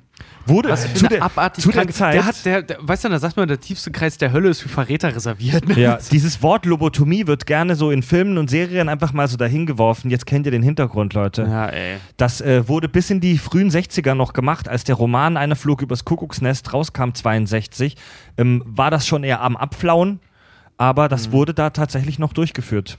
Und das Es- ist ja auch wirklich die, die, äh, im, im Film als auch im Buch ja die letzte Möglichkeit, wirklich um den dann, um den Ja. Störenfried, vor allem, damit kannst du ja auch voll Schindluder treiben. Es wird ja dann genutzt, um einen geistig, Film, ja. genau, und im Buch ja auch, um einen geistig gesunden Menschen, der einfach nur aus der Reihe tanzt und ungemütlich ist, vollkommen ruhig zu, also vollkommen eigentlich, eigentlich zu töten. Ja. Ja, ja. Ähm, ja, also ich will dazu, eigentlich will ich dazu nur noch eins sagen. Man schätzt, dass weltweit bis heute ähm, fast eine Million Menschen lobotomiert wurden. Die meisten davon, Überraschung in den USA, aber auch in anderen Teilen der Welt, auch bei uns in Europa wurde das gemacht. Aber es war lang nicht so ähm, populär wie in den USA. Und es gibt bis heute, es gibt bis heute keine Studien, keine empirischen Belege dafür, dass es auch irgendwie wirksam ist. Also, Naja, naja, es ist schon es wirksam. ist schon Ja, wirksam, aber- wenn dein Ziel ist, den, wie, das, hast du gerade schön gesagt, Richard, den Störenfried deaktivieren. Das ist eigentlich das Ziel. Ja. Aber es gibt keine empirischen Belege bis heute, dass es psychische Krankheiten auch nur irgendwie positiv beeinflusst. Kranker Scheiß, oder? Als du es gerade vorgelesen hast, ich krieg da richtig Gänsehaut. Ja, das so ist, bei dem ähm, puren Gedanken einfach. Überleg mal, du hast im Prinzip, äh, du, du, du, du hältst den Ausknopf in der Hand. Bei, Ja, solch, ja. bei solchen Sachen in dem Moment. Ja. Und ich finde das so, ich finde das so makaber, dass den Leuten, denen da so ein Stift links und rechts oder sonst wo halt durchs Auge geschoben wurde, dass die noch halt irgendwie ein Gedicht oder ein Lied oder irgendwas aussa aufsagen mussten sollten. Das ist so, das ist so makaber. Das ist Ja. echt richtig übel. Das ist, das ist, nur, das ist eigentlich nur eine Kleinigkeit, aber das, das, das Bild ist so schön, dass an dem Punkt, wo du plötzlich kognitive Probleme kriegst, du den richtigen Spot gefunden hast. Und dann wird gerührt. Dann wird gerührt. Ja? Das ist so, das ist so übel. Wahnsinn, wie ein Jucken im Kopf, ne? Übel. ja, Leute, dann Heftiger Film. kommen wir vielleicht zu, einer, zu äh, etwas, äh, ein paar schöneren Dingen. Wollen wir äh, das noch kurz zusammenfassen einfach? Also auf jeden Fall guckt euch mal, wer noch nicht gesehen hat, schaut euch mal einer Flug, übers, das Kuckucksnest, übers Kuckucksnest an. Definitiv. Der ist Großartig, sehr, sehr ja. sehenswert. Der ist zwar lange und der ist auch ein bisschen langweilig hier und Der da. ist aber, ich finde den aber für so einen 70er-Film wirklich sehr, sehr spannend und auch, Ja. ich, ich finde, der ist sehr gut gealtert. Guckt, den kann man sehr gut gucken. Den gibt es auch schön in HD Remastered bei Amazon. Zwar nicht zu leihen, aber zu kaufen für 10 Euro, das lohnt sich aber. Ja, der geht vor allem sehr, sehr nahe, der Film. Ich habe, Ja. ich, darf ich mit einem Zitat von dem Autoren vielleicht enden? Der hat nämlich selber auch über sein Buch gesagt: Wir schaffen Institutionen, Regierungen und Schulen, um uns leben, um uns ins Leben Leben zu helfen. Doch jede Institution entwickelt nach einer Weile die Tendenz, sich nicht mehr so zu verhalten, als sollte sie uns dienen, sondern als sollten wir ihr dienen. Das ist der Moment, wenn das Individuum mit ihnen in Konflikt gerät. Ja. Deep. Das ist was, was der Autor selber zu seiner eigenen Geschichte gesagt hat. Also, Das ist so tief, Richard. ja, Mann. Wahnsinn. Gut. Kommen wir zum Hörerfeedback. Hörerfeedback. Playtime des Leibes. Viel Hörerfeedback. Deswegen nur Ausschnitte heute aus äh, ausgewählten Hörermails. Wir haben in der Folge der Predator über so Miniguns gesprochen, über die, die klassische Minigun. Äh, da hat Das war jemand, was über Kautabak schreibt, verdammt. Da hat unser Hörer, der ohne Haare, eine, sehr, eine, eine spannende Ergänzung. Und zwar, er meinte, das Wort Mini in Minigun bezieht sich auf die Größe, die im Vergleich zu einer normalen Gatling-Kanone sehr klein ist. Sie wurde für den Einsatz auf Transporthubschraubern während des Vietnamkrieges entwickelt. Ah, und das heißt Mini, das heißt also, Also, weil die- Mensch die- kann das die Ding tragbar. tragen, weil In, ja. Genau, in Anführ die in Anführungszeichen normale Gatling-Gun ist halt viel größer. Aber das ist gut, dass das im Film dann halt ausgerechnet der Typ trägt, der einen Bizeps-Contest mit Schwarzenegger hatte. Ey, ich hab mir, guckt euch mal bei YouTube an, äh, gebt mal Gatling Gun ein, da gibt's Video von so verrückten Russen, die das, die das zeigen. Da bleibt, wenn, wenn so ein Ding feuert, da bleibt kein Auge trocken, Alter. Und da, einer hat tatsächlich so Ani-Style das halt im Stand mit so einem Ding gemacht. Er hat das auch hingekriegt, aber ich habe hier mal eine äh, interessante Info mit mir aus dem Netz gezogen. Es ist für einen körperlich starken Menschen möglich, eine Minigun zu tragen und abzufeuern. Das ist allerdings nicht nur aufgrund der sehr schlechten Zielgenauigkeit ein Problem. Von der enormen Rückstoßkraft von etwa 1113 Newton abgesehen, würde eine M134 mit 2000 Patronen und dem benötigten Batterieblock etwa 80 Kilo wiegen. Um mal einen Vergleich zu stellen, 1113 Newton äh, Ja. sind ungefähr ein Schlag ins Gesicht von äh, einem Tiger. Ein Schlag ins Gesicht von einem Tiger. Ja. Was für ein geiles Alltags, was für ein geiles alltägliches Beispiel, Alter. Ja, okay, Also- oder ein Schlag ins Gesicht von eurer Mutter. Was ich auch spannend finde, mit diesen 2000 Patronen kannst du ungefähr 20 Sekunden Dauerfeuer bewerkstelligen. Dann ist Schluss. Also sorry, wenn, äh, wenn ich mit 20.000 Patronen in 20 Sekunden mein Ziel nicht wegrationalisiere, dann tut's mir leid, dann solltest du vielleicht erstmal lernen, mit einem Kugelschreiber Menschen zu Und töten. also das, diese Waffe wird in der modernen, im modernen Krieg praktisch nicht mehr benutzt, aufgrund, hauptsächlich aufgrund des Gewichts, der Kosten. Das ist scheiße teuer. Ähm, Aber und es sieht der, amerikanisch und geil aus. Ja, die, die, Ziel, die Zielführung ist halt das Problem. Also du kannst mit dem Ding nicht sagen, ich schieße jetzt auf Tobi, der da in fünf Metern steht, sondern du kannst nur sagen, ich, schieße nach links. Ich schieße nach Westen. Ich, ich schieße nach Westen. Ich rasiere das Haus weg, in dem Tobi eventuell sein könnte, in der Hoffnung, Ja. ihn zu treffen mit einem Splitter. Richtig schön so, er steht da drüben, keine Details, Westen oder Osten. ja, ohne Scheiß. Ja, wie spät ist es? 9 Uhr, keine Details. Sommer, Sommer oder, oder Winter. Wintersemester. Carolinchen schreibt: Hallo, ihr Kackis. Ich habe euren Kack-Podcast bei Spotify entdeckt, während ich im Krankenhaus lag mit einer beschissenen Sprunggelenkfraktur. Und was soll ich sagen? Ihr wart das Einzige, worüber ich in der Zeit lachen konnte. Oh. Carsten schreibt: Nur ein wenig Klugschiss für euch. Je früher ihr den Fehler mitbekommt, desto besser für euch. Laut Duden heißt es richtig der Kommentar. Liebe Grüße aus München. Ja, das geht auf meine Kappe. Äh, Ich habe dachte behauptet, mir dann das auch würde mal, dass das bei- Kommentar heißen. Ja, ich habe auch mal gedacht, äh, du verwechselst wahrscheinlich Kommentar mit Moment. Ja. Weil Moment hat ja auch zwei Artikel, also der und das, das, Moment. Da habe ich mich einfach nur geirrt. Fertig. also einfach falsch im Gehirn gehabt. Jupp. Kevin schreibt. Meine Nachricht an euch bezieht sich an die letzte wunderbare Folge Predator, als ihr eher, gesa äh, als ihr, eher gesagt Fred, im Hörerfeedback über den Kack- und Sachkanon geredet habt und dass es durchaus kanonisch ist, die Kanonität von gewissen kanonischen oder nicht kanonischen Infos auf ihre Kanonität zu untersuchen. Da kam mir die Frage, wann kommt eine Folge über Kanonen? Shoot 'em up wäre mal nicht schlecht. Das ist, das ist clever. Mich persönlich interessiert das Mittelalter nicht sonderlich, da äh, ich es als mehr als strunzdumm finde, sich mit blanken Stahlstäben gegenseitig wie nicht ganz gescheit auf den Aluhelm zu klopfen. Jedoch würde mich eine Folge über ähm, nicht ausschließlich mittelalterliche, sondern auch noch ältere Waffen bzw. Folterwerkzeuge interessieren. Oh, das ist tatsächlich ein ziemlich abgefahrenes Geil. Thema. ja, fragt sich nur, wie können wir das filmisch verpacken? Vielleicht können wir, weißt du, wir können ja mal Wir können eine Game of Thrones Folge über Theon Greyjoy machen. zum Beispiel, oder ich hätte jetzt gedacht, ein bisschen, bisschen äh, äh, leichter das Ganze, vielleicht einfach mal Ritter aus Leidenschaft und mal übers Tjosten vielleicht reden. Ja, schauen wir mal. Ja, Aber das, also gerade gerade das Foltern, ich war mal in so einem Foltermuseum in Spanien und so. Das ist echt, oh, alter Vater, Ja. Menschen, wenn die eins können, wa? Ja, ja, dann, wir können uns Ah, ziemlich ja. gut verstümmeln. Heute machen wir das halt mit Gesichtsbetäubung und Stäbchen in den Augen. Oh. Ja. Ja, ich gehe nie wieder asiatisch essen. Was? Wenn ich da blöd falle und ein Stäbchen im Auge habe, dann bin ich plötzlich blöd. Oh, das wäre doch mal schön. Dann sitzt er hier. Reicht vollkommen. Was habt ihr mit Das Richard? ist ähnlich inhaltlich stark, wie du sonst so Sachen von dir Ja, eigentlich schon. Nur, Was habt ihr dass mit die Richard- Eloquenz dann fehlt. Ja. was hast du dazu? Ah. Was habt ihr mit Richard gemacht? Lobotomie. Carsten hat als Themenvorschlag passend dazu epische Filmschlachten. Finde ich ganz spannend. Aber ich sehe das nicht als ein dediziertes Thema, sondern wenn wir mal einen Film haben, in dem eine Schlacht vorkommt, können wir darüber vielleicht sprechen. Aber Ich mach, ke- ich mach keine, Braveheart ich mach so keine machen. Kack- und Sach-Folge über äh, hier Schiffe versenken. Wie hieß es denn nochmal? Battleship. Battleship, ja. Nee, aber wie wär's denn mit, mit Braveheart zum Beispiel? Das ist ein gutes Thema. Oder, Epische Schlachten, Ja. da würde mir eher oder 300. Braveheart. Oder 300, stimmt. Dann schreibt der mächtige Hänsel, der uns in letzter Zeit bombardiert hat mit Mails, verzeihe mir, dass ich natürlich nicht alles davon vorlesen kann aufgrund von Zeit. Ähm, der mächtige Hänsel schreibt, Guten Tag, ihr schäbigen Stühle. Ich raste hier aus. Ich habe letztens auf euren Aufruf reagiert und euch ein Foto mit dem Hashtag Verhalkung geschickt. Keine Reaktion. Jetzt pöbel ich hier von Malle aus. Oh. Ich habe natürlich, in, wir haben das Foto gesehen, aber ähm, viel zu tun halt, nicht, ko nicht kommentiert, aber wir haben es gesehen.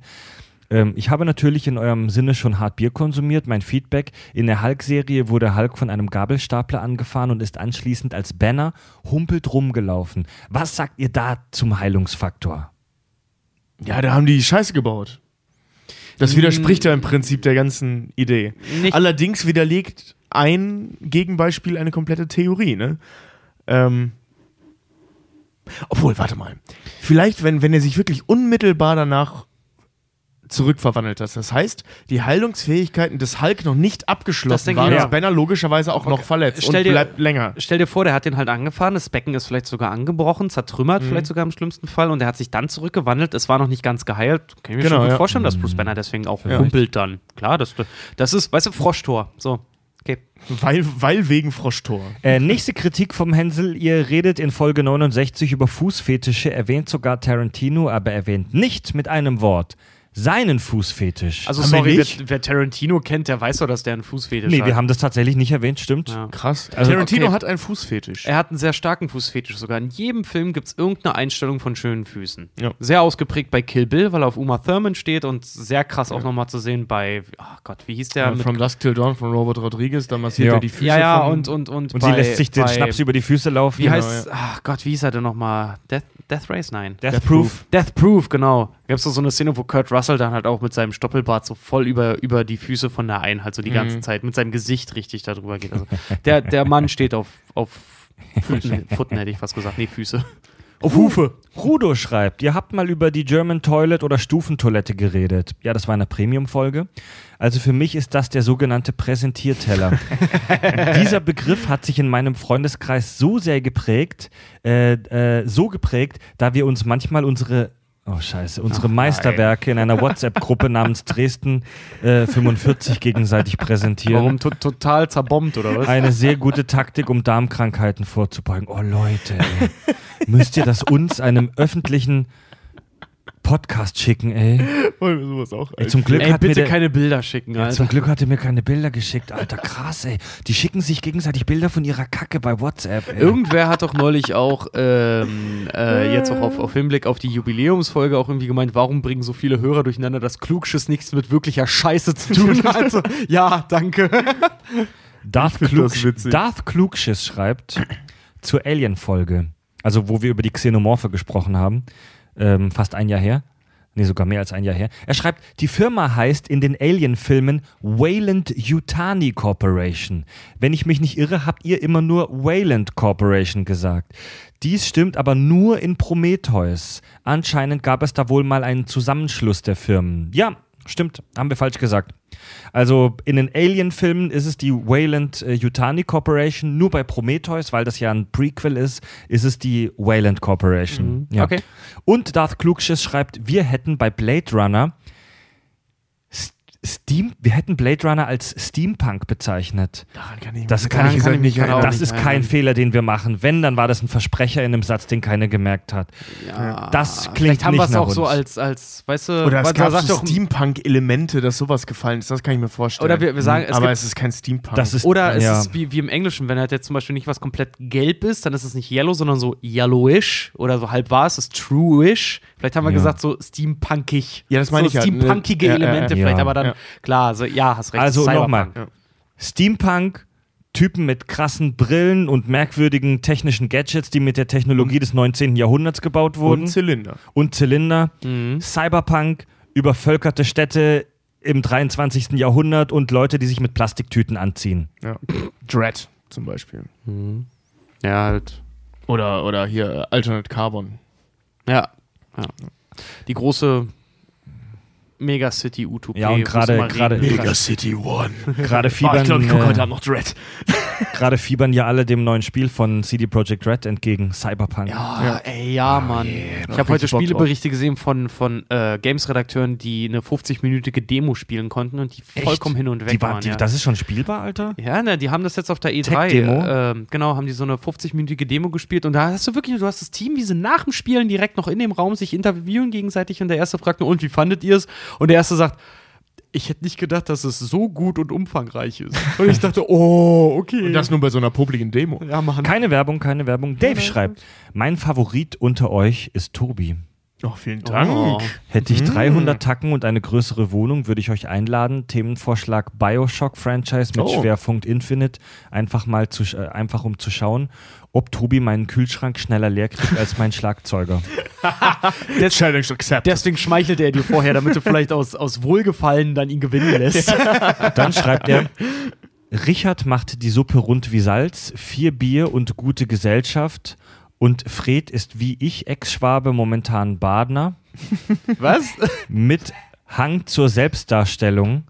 Ich muss, ich muss immer wieder grinsen, wenn seine Rage hochfährt und er so dringend ablästern muss, dass er sich selbst unterbricht. Stimmt, das machst du tatsächlich ziemlich häufig. David schreibt, nun, nach gut sechs Wochen habe ich 51 Folgen gehört Sechs Wochen, geil. Und verbringe echt viel Zeit mit eurem Gesafte. Oftmals gibt es viel zu lachen, erstmal danke dafür. Einziger Kritikpunkt, den ich habe, ist Richard. Der ist manchmal echt drüber.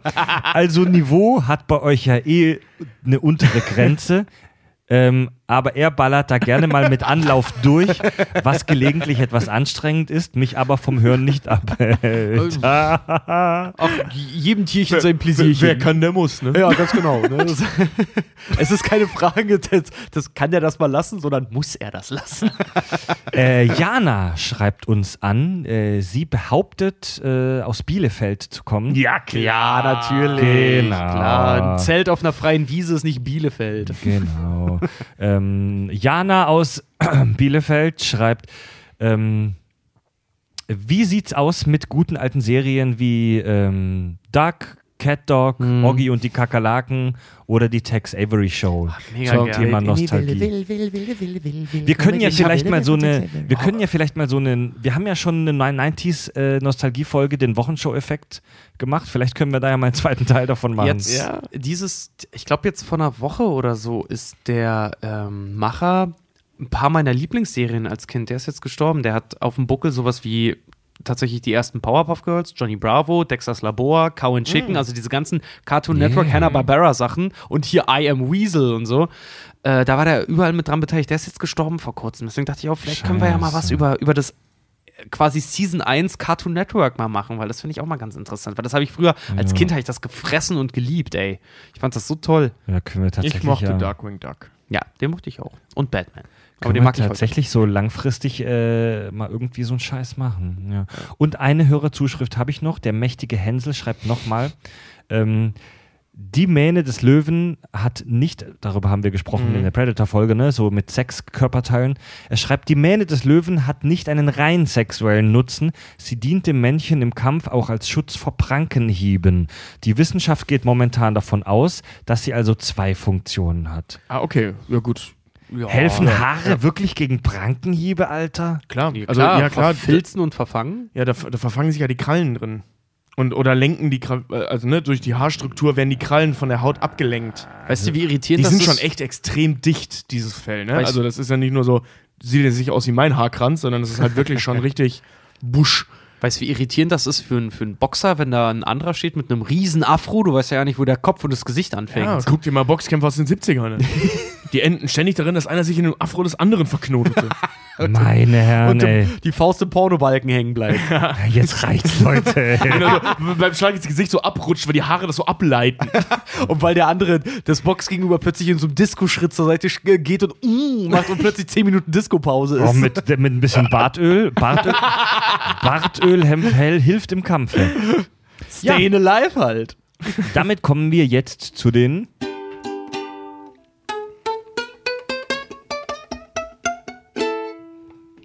iTunes-Rezensionen. Die Lobotomierten. Wir sollten von dem Patreon-Geld hier vielleicht echt mal jetzt mal eine richtig geile Ukulele mal holen. Ja, oder Hans Zimmer, der uns. Ich sag dir, was ich vom Patreon-Geld hole. Einen scheiß dünnen Metallstab. für, und zwar zwei. Für, einen für jeden von euch. Und jetzt, äh, ja, genau. Und dann, jetzt singt man das Intro und währenddessen hörst du nur. Total banal.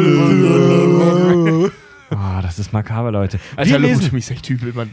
wir lesen jede iTunes-Rezension, die ihr uns gebt, vor und wir haben einige neue. Und zwar schreibt äh, The Real Winnie Pooh. Please stand up. Bis auf sehr wenige bescheiden recherchierte Folgen ist dieser Podcast super witzig und interessant. Was heißt das denn? Hören und totlachen. PS, Tobi gibt mir Rätsel auf. In einer Sequenz argumentiert er zu höchst komplizierte und anspruchsvolle Thesen in einem beeindruckenden Detailgrad und Umfang. Fünf Minuten später wiederum behauptet er, ein 14 Kilometer Umkreis hätte eine Fläche von 14 Quadratkilometern. Oder, oder kann Sekunden. Wann war das denn? Hast du das wirklich? Wie bitte? Das ist ja großartig. Was hast du gesagt? und kann, und kann Sekunden nicht in Jahre umrechnen. Entweder Tobi hat eine gespaltene Persönlichkeit oder hin und wieder während eurer Folgen kleine Schlaganfälle. Macht weiter so. Oder du bist halt einfach ein Klugscheißer, der halt so ein paar Themengebiete super kann, aber bei anderen Einfach Idiot, ne? Das kannst du, Was hat er Ey, ich bin umgerechnet? wirklich schlecht in Mathe. Ja, ist doch nicht so Jahre nicht in Sekunden umrechnen, kann ich wirklich nicht. Nee, da, da, das ich kann, ich auch kann auch keine Uhrzeiten miteinander verrechnen. Ey, weißt wenn es so heißt, so, ja, von 1327 bis 1744. Das sind, warte, äh, ich habe ich hab original einen Zeitrechner auf App für solche Nummern. Ich bin- Echt? Ja, ich, ich bin da total unbegabt an der Front. Ich bin saudämlich in Höhen abschätzen. So, wenn andere sagen so, weißt du, siehst du- schaffe ich. Naja, nee, wenn, wenn andere irgendwie sagen, so, weißt du, siehst ein Gebäude, ja, was würdest du schätzen, wie groß das ist? Ich stehe halt locker da, sag, ja, 400 Meter. Original sind es halt 12. So, krieg das voll nicht hin. Der Debert schreibt, klasse Podcast. Ich lese das übrigens ja auch zum ersten Mal, also ich habe mir das vorher nicht durchgelesen. Ähm, er schreibt, durch Zufall bin ich auf Kaki gestoßen und hängen geblieben. Mein Favorit ist die Folge 30 mit dem Thema Apokalypse. Lest ja, mal das meine Buch Blackout dazu. Am liebsten möchte ich manchmal einfach bis zum Erbrechen mitdiskutieren.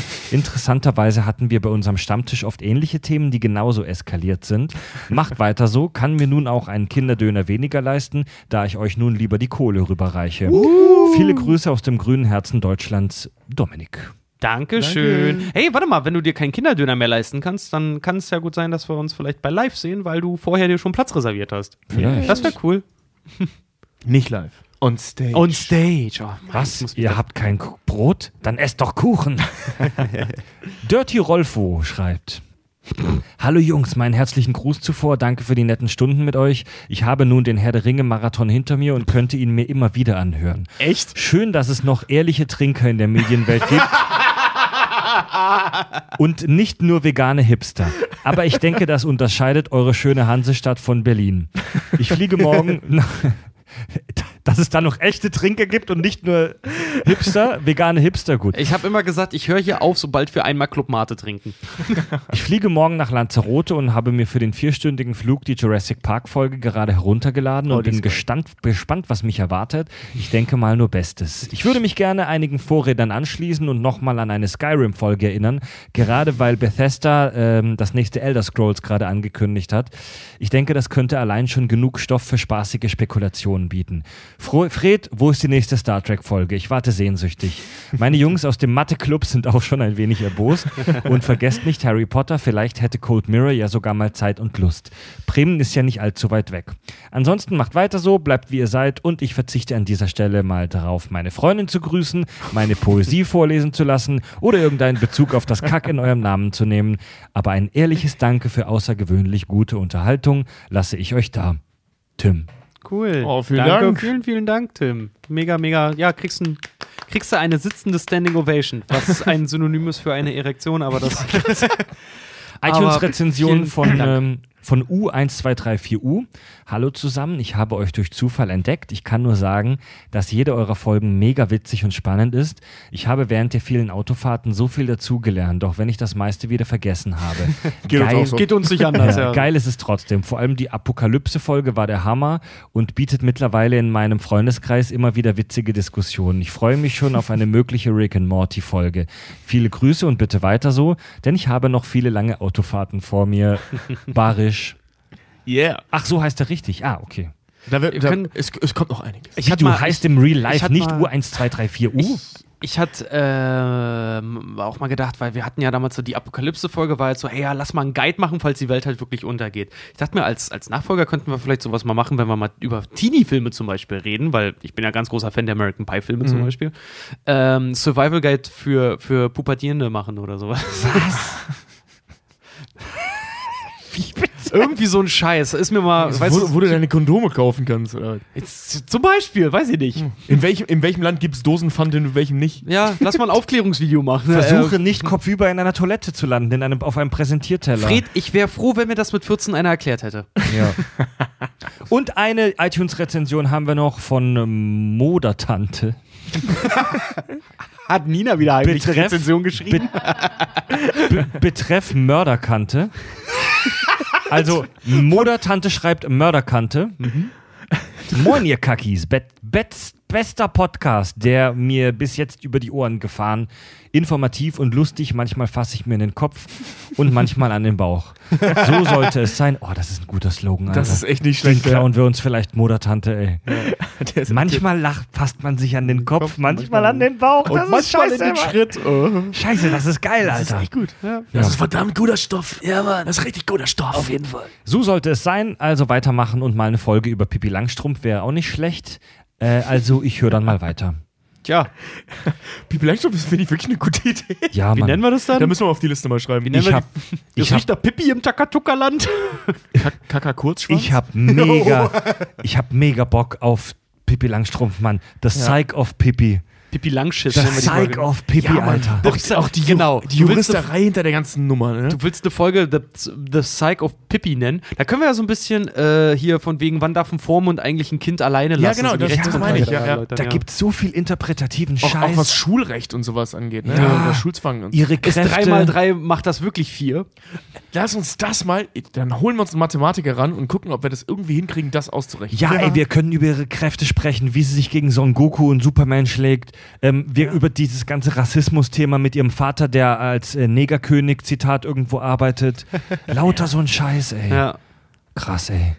Ob das legal ist, dass sie mit Pferd und einem Äffchen zusammen wohnt? Wie wäre es in Wirklichkeit? Würdest du mit einem Affen und einem Pferd zusammen wohnen? Ja, ganz Ja, einfach. Der eine, der eine scheißt dir die Hütte voll, der andere reißt dir im Schlaf das Gesicht von der Haut. Also da würde ich als Vermieter ja auf da, de, den Vertrag kündigen, weil ich Angst hätte, dass die, dass die Bude zu schnell verwohnt Genau, wird. und vor allem- Hast du so eine typische Hamburger 25 Quadratmeter Bude und ziehst da mit einem Affen und einem Pferd ein? Ja, oder auch so Sachen, weißt du, was so Nachbarschaft, äh, dass Häuser in Nachbarschaften immer gleich aussehen müssen und die malt das an wie so ein Kinderhaus. Ja. Das ist, all Wenn diese du- Dinge. wenn du eine Wer Wohnung- ist ihr Friseur, verdammt Die sind ja Scheiße? voll die, voll die Kleinnachbar-Anarchistin eigentlich. Die müsste voll hinter Schloss und Riegel. Und wie cool ist es, dass diese Kinderdarstellerin so komische Lederstrümpfe trägt? Ja. Also wir sollten da... Ja, Mann. Ja. Die Es ist eigentlich ja- voll auf Meth. Die ist so wie die Katzenlady in die Simpsons. So, Es weißt gibt du? diesen wunderbaren Begriff aus dem Mietrecht, ähm, verleben, etwas verleben. Wenn du, wenn du deine Bude über deine, über die Maßen strapazierst, also wenn du, keine Ahnung, eine 20-köpfige, ähm, eine 20-köpfige mexikanische Familie, Achtung, Rassismus,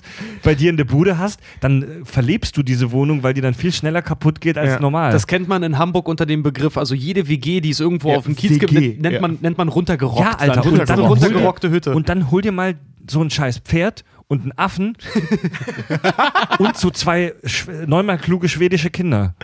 Noch dazu, zu dir. Die krankste WG der Welt, Alter, ey. Und das ist ein Kinderbuch, weißt du? Mit Daher, dir, da ging richtig übler Scheiß ab bei denen. deswegen, deswegen, ja, so, oh, das können wir dann äh, Pippi in der Horror-WG nennen.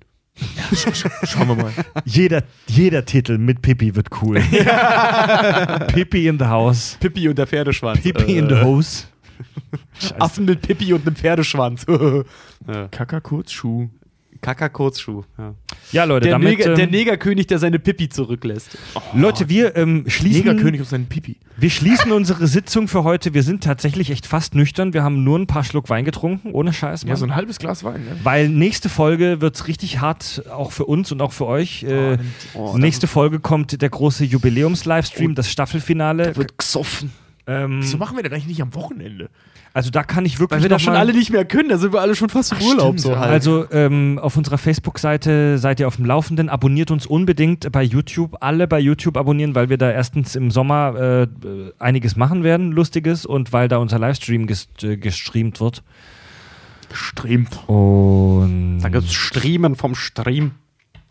ja. No, sonst noch. ja, Leute, ähm, Schreibt uns noch Fragen zur Jubiläumsfolge, feiert mit uns ordentlich mit. Genau, ähm, Hörerfeedback wie immer über unsere Website kackundsach.de, über unser Kontaktformular. Ja, wir haben unsere Datenschutzverordnung da geupdatet. Wir sind einigermaßen safe mit irgendwie einem fünfseitigen Text, der da jetzt steht unter Impressum Schrägstrich Datenschutz. Fickt euch Datenschutz Grundverordnung. Ähm, ja, unterstützt uns bei Patreon. Alle, die Minimum 3 Dollar uns da spenden, dürfen unsere Premium-Folgen hören, äh, weil ich in letzter Zeit noch ein paar Mal gefragt wurde, wie genau funktioniert das. Auf unserer Startseite bei Patreon habe ich so ein kurzes FAQ äh, heute Nachmittag noch hinzugefügt. Also so Frequently Asked Questions, wo ich nochmal ganz kurz in ein paar Sätzen beschrieben habe, wie das funktioniert. In drei Schritten, wie man zu diesem Ding kommt, wie zum Premium-Feed. Ist Super easy. Gebt uns eine iTunes-Rezension. Followt uns bei Facebook, Twitter, Twitch, Instagram, YouTube. Ähm, ihr hört uns natürlich bei Spotify und wie schon immer in der Podcast-App eurer Wahl. Letzte Worte? Äh, um unseren eigenen persönlichen Monk vielleicht zu befriedigen, vielleicht ist es auch nur meiner. Ich finde es immer schön, wenn das über Podcast Addict läuft, weil ich gucke immer ganz gerne, wie die Zahlen steigen. Acker, Nacke, Note, Kacke, Enke, Penke, Puff. Jo. Damit würde ich doch sagen, lobotomieren wir uns auf dem Balkon und machen den Deckel drauf für heute. Ja, Lobo, Fred, Tobi und Richard sagen Tschüss. Tschüss. Bye, bye.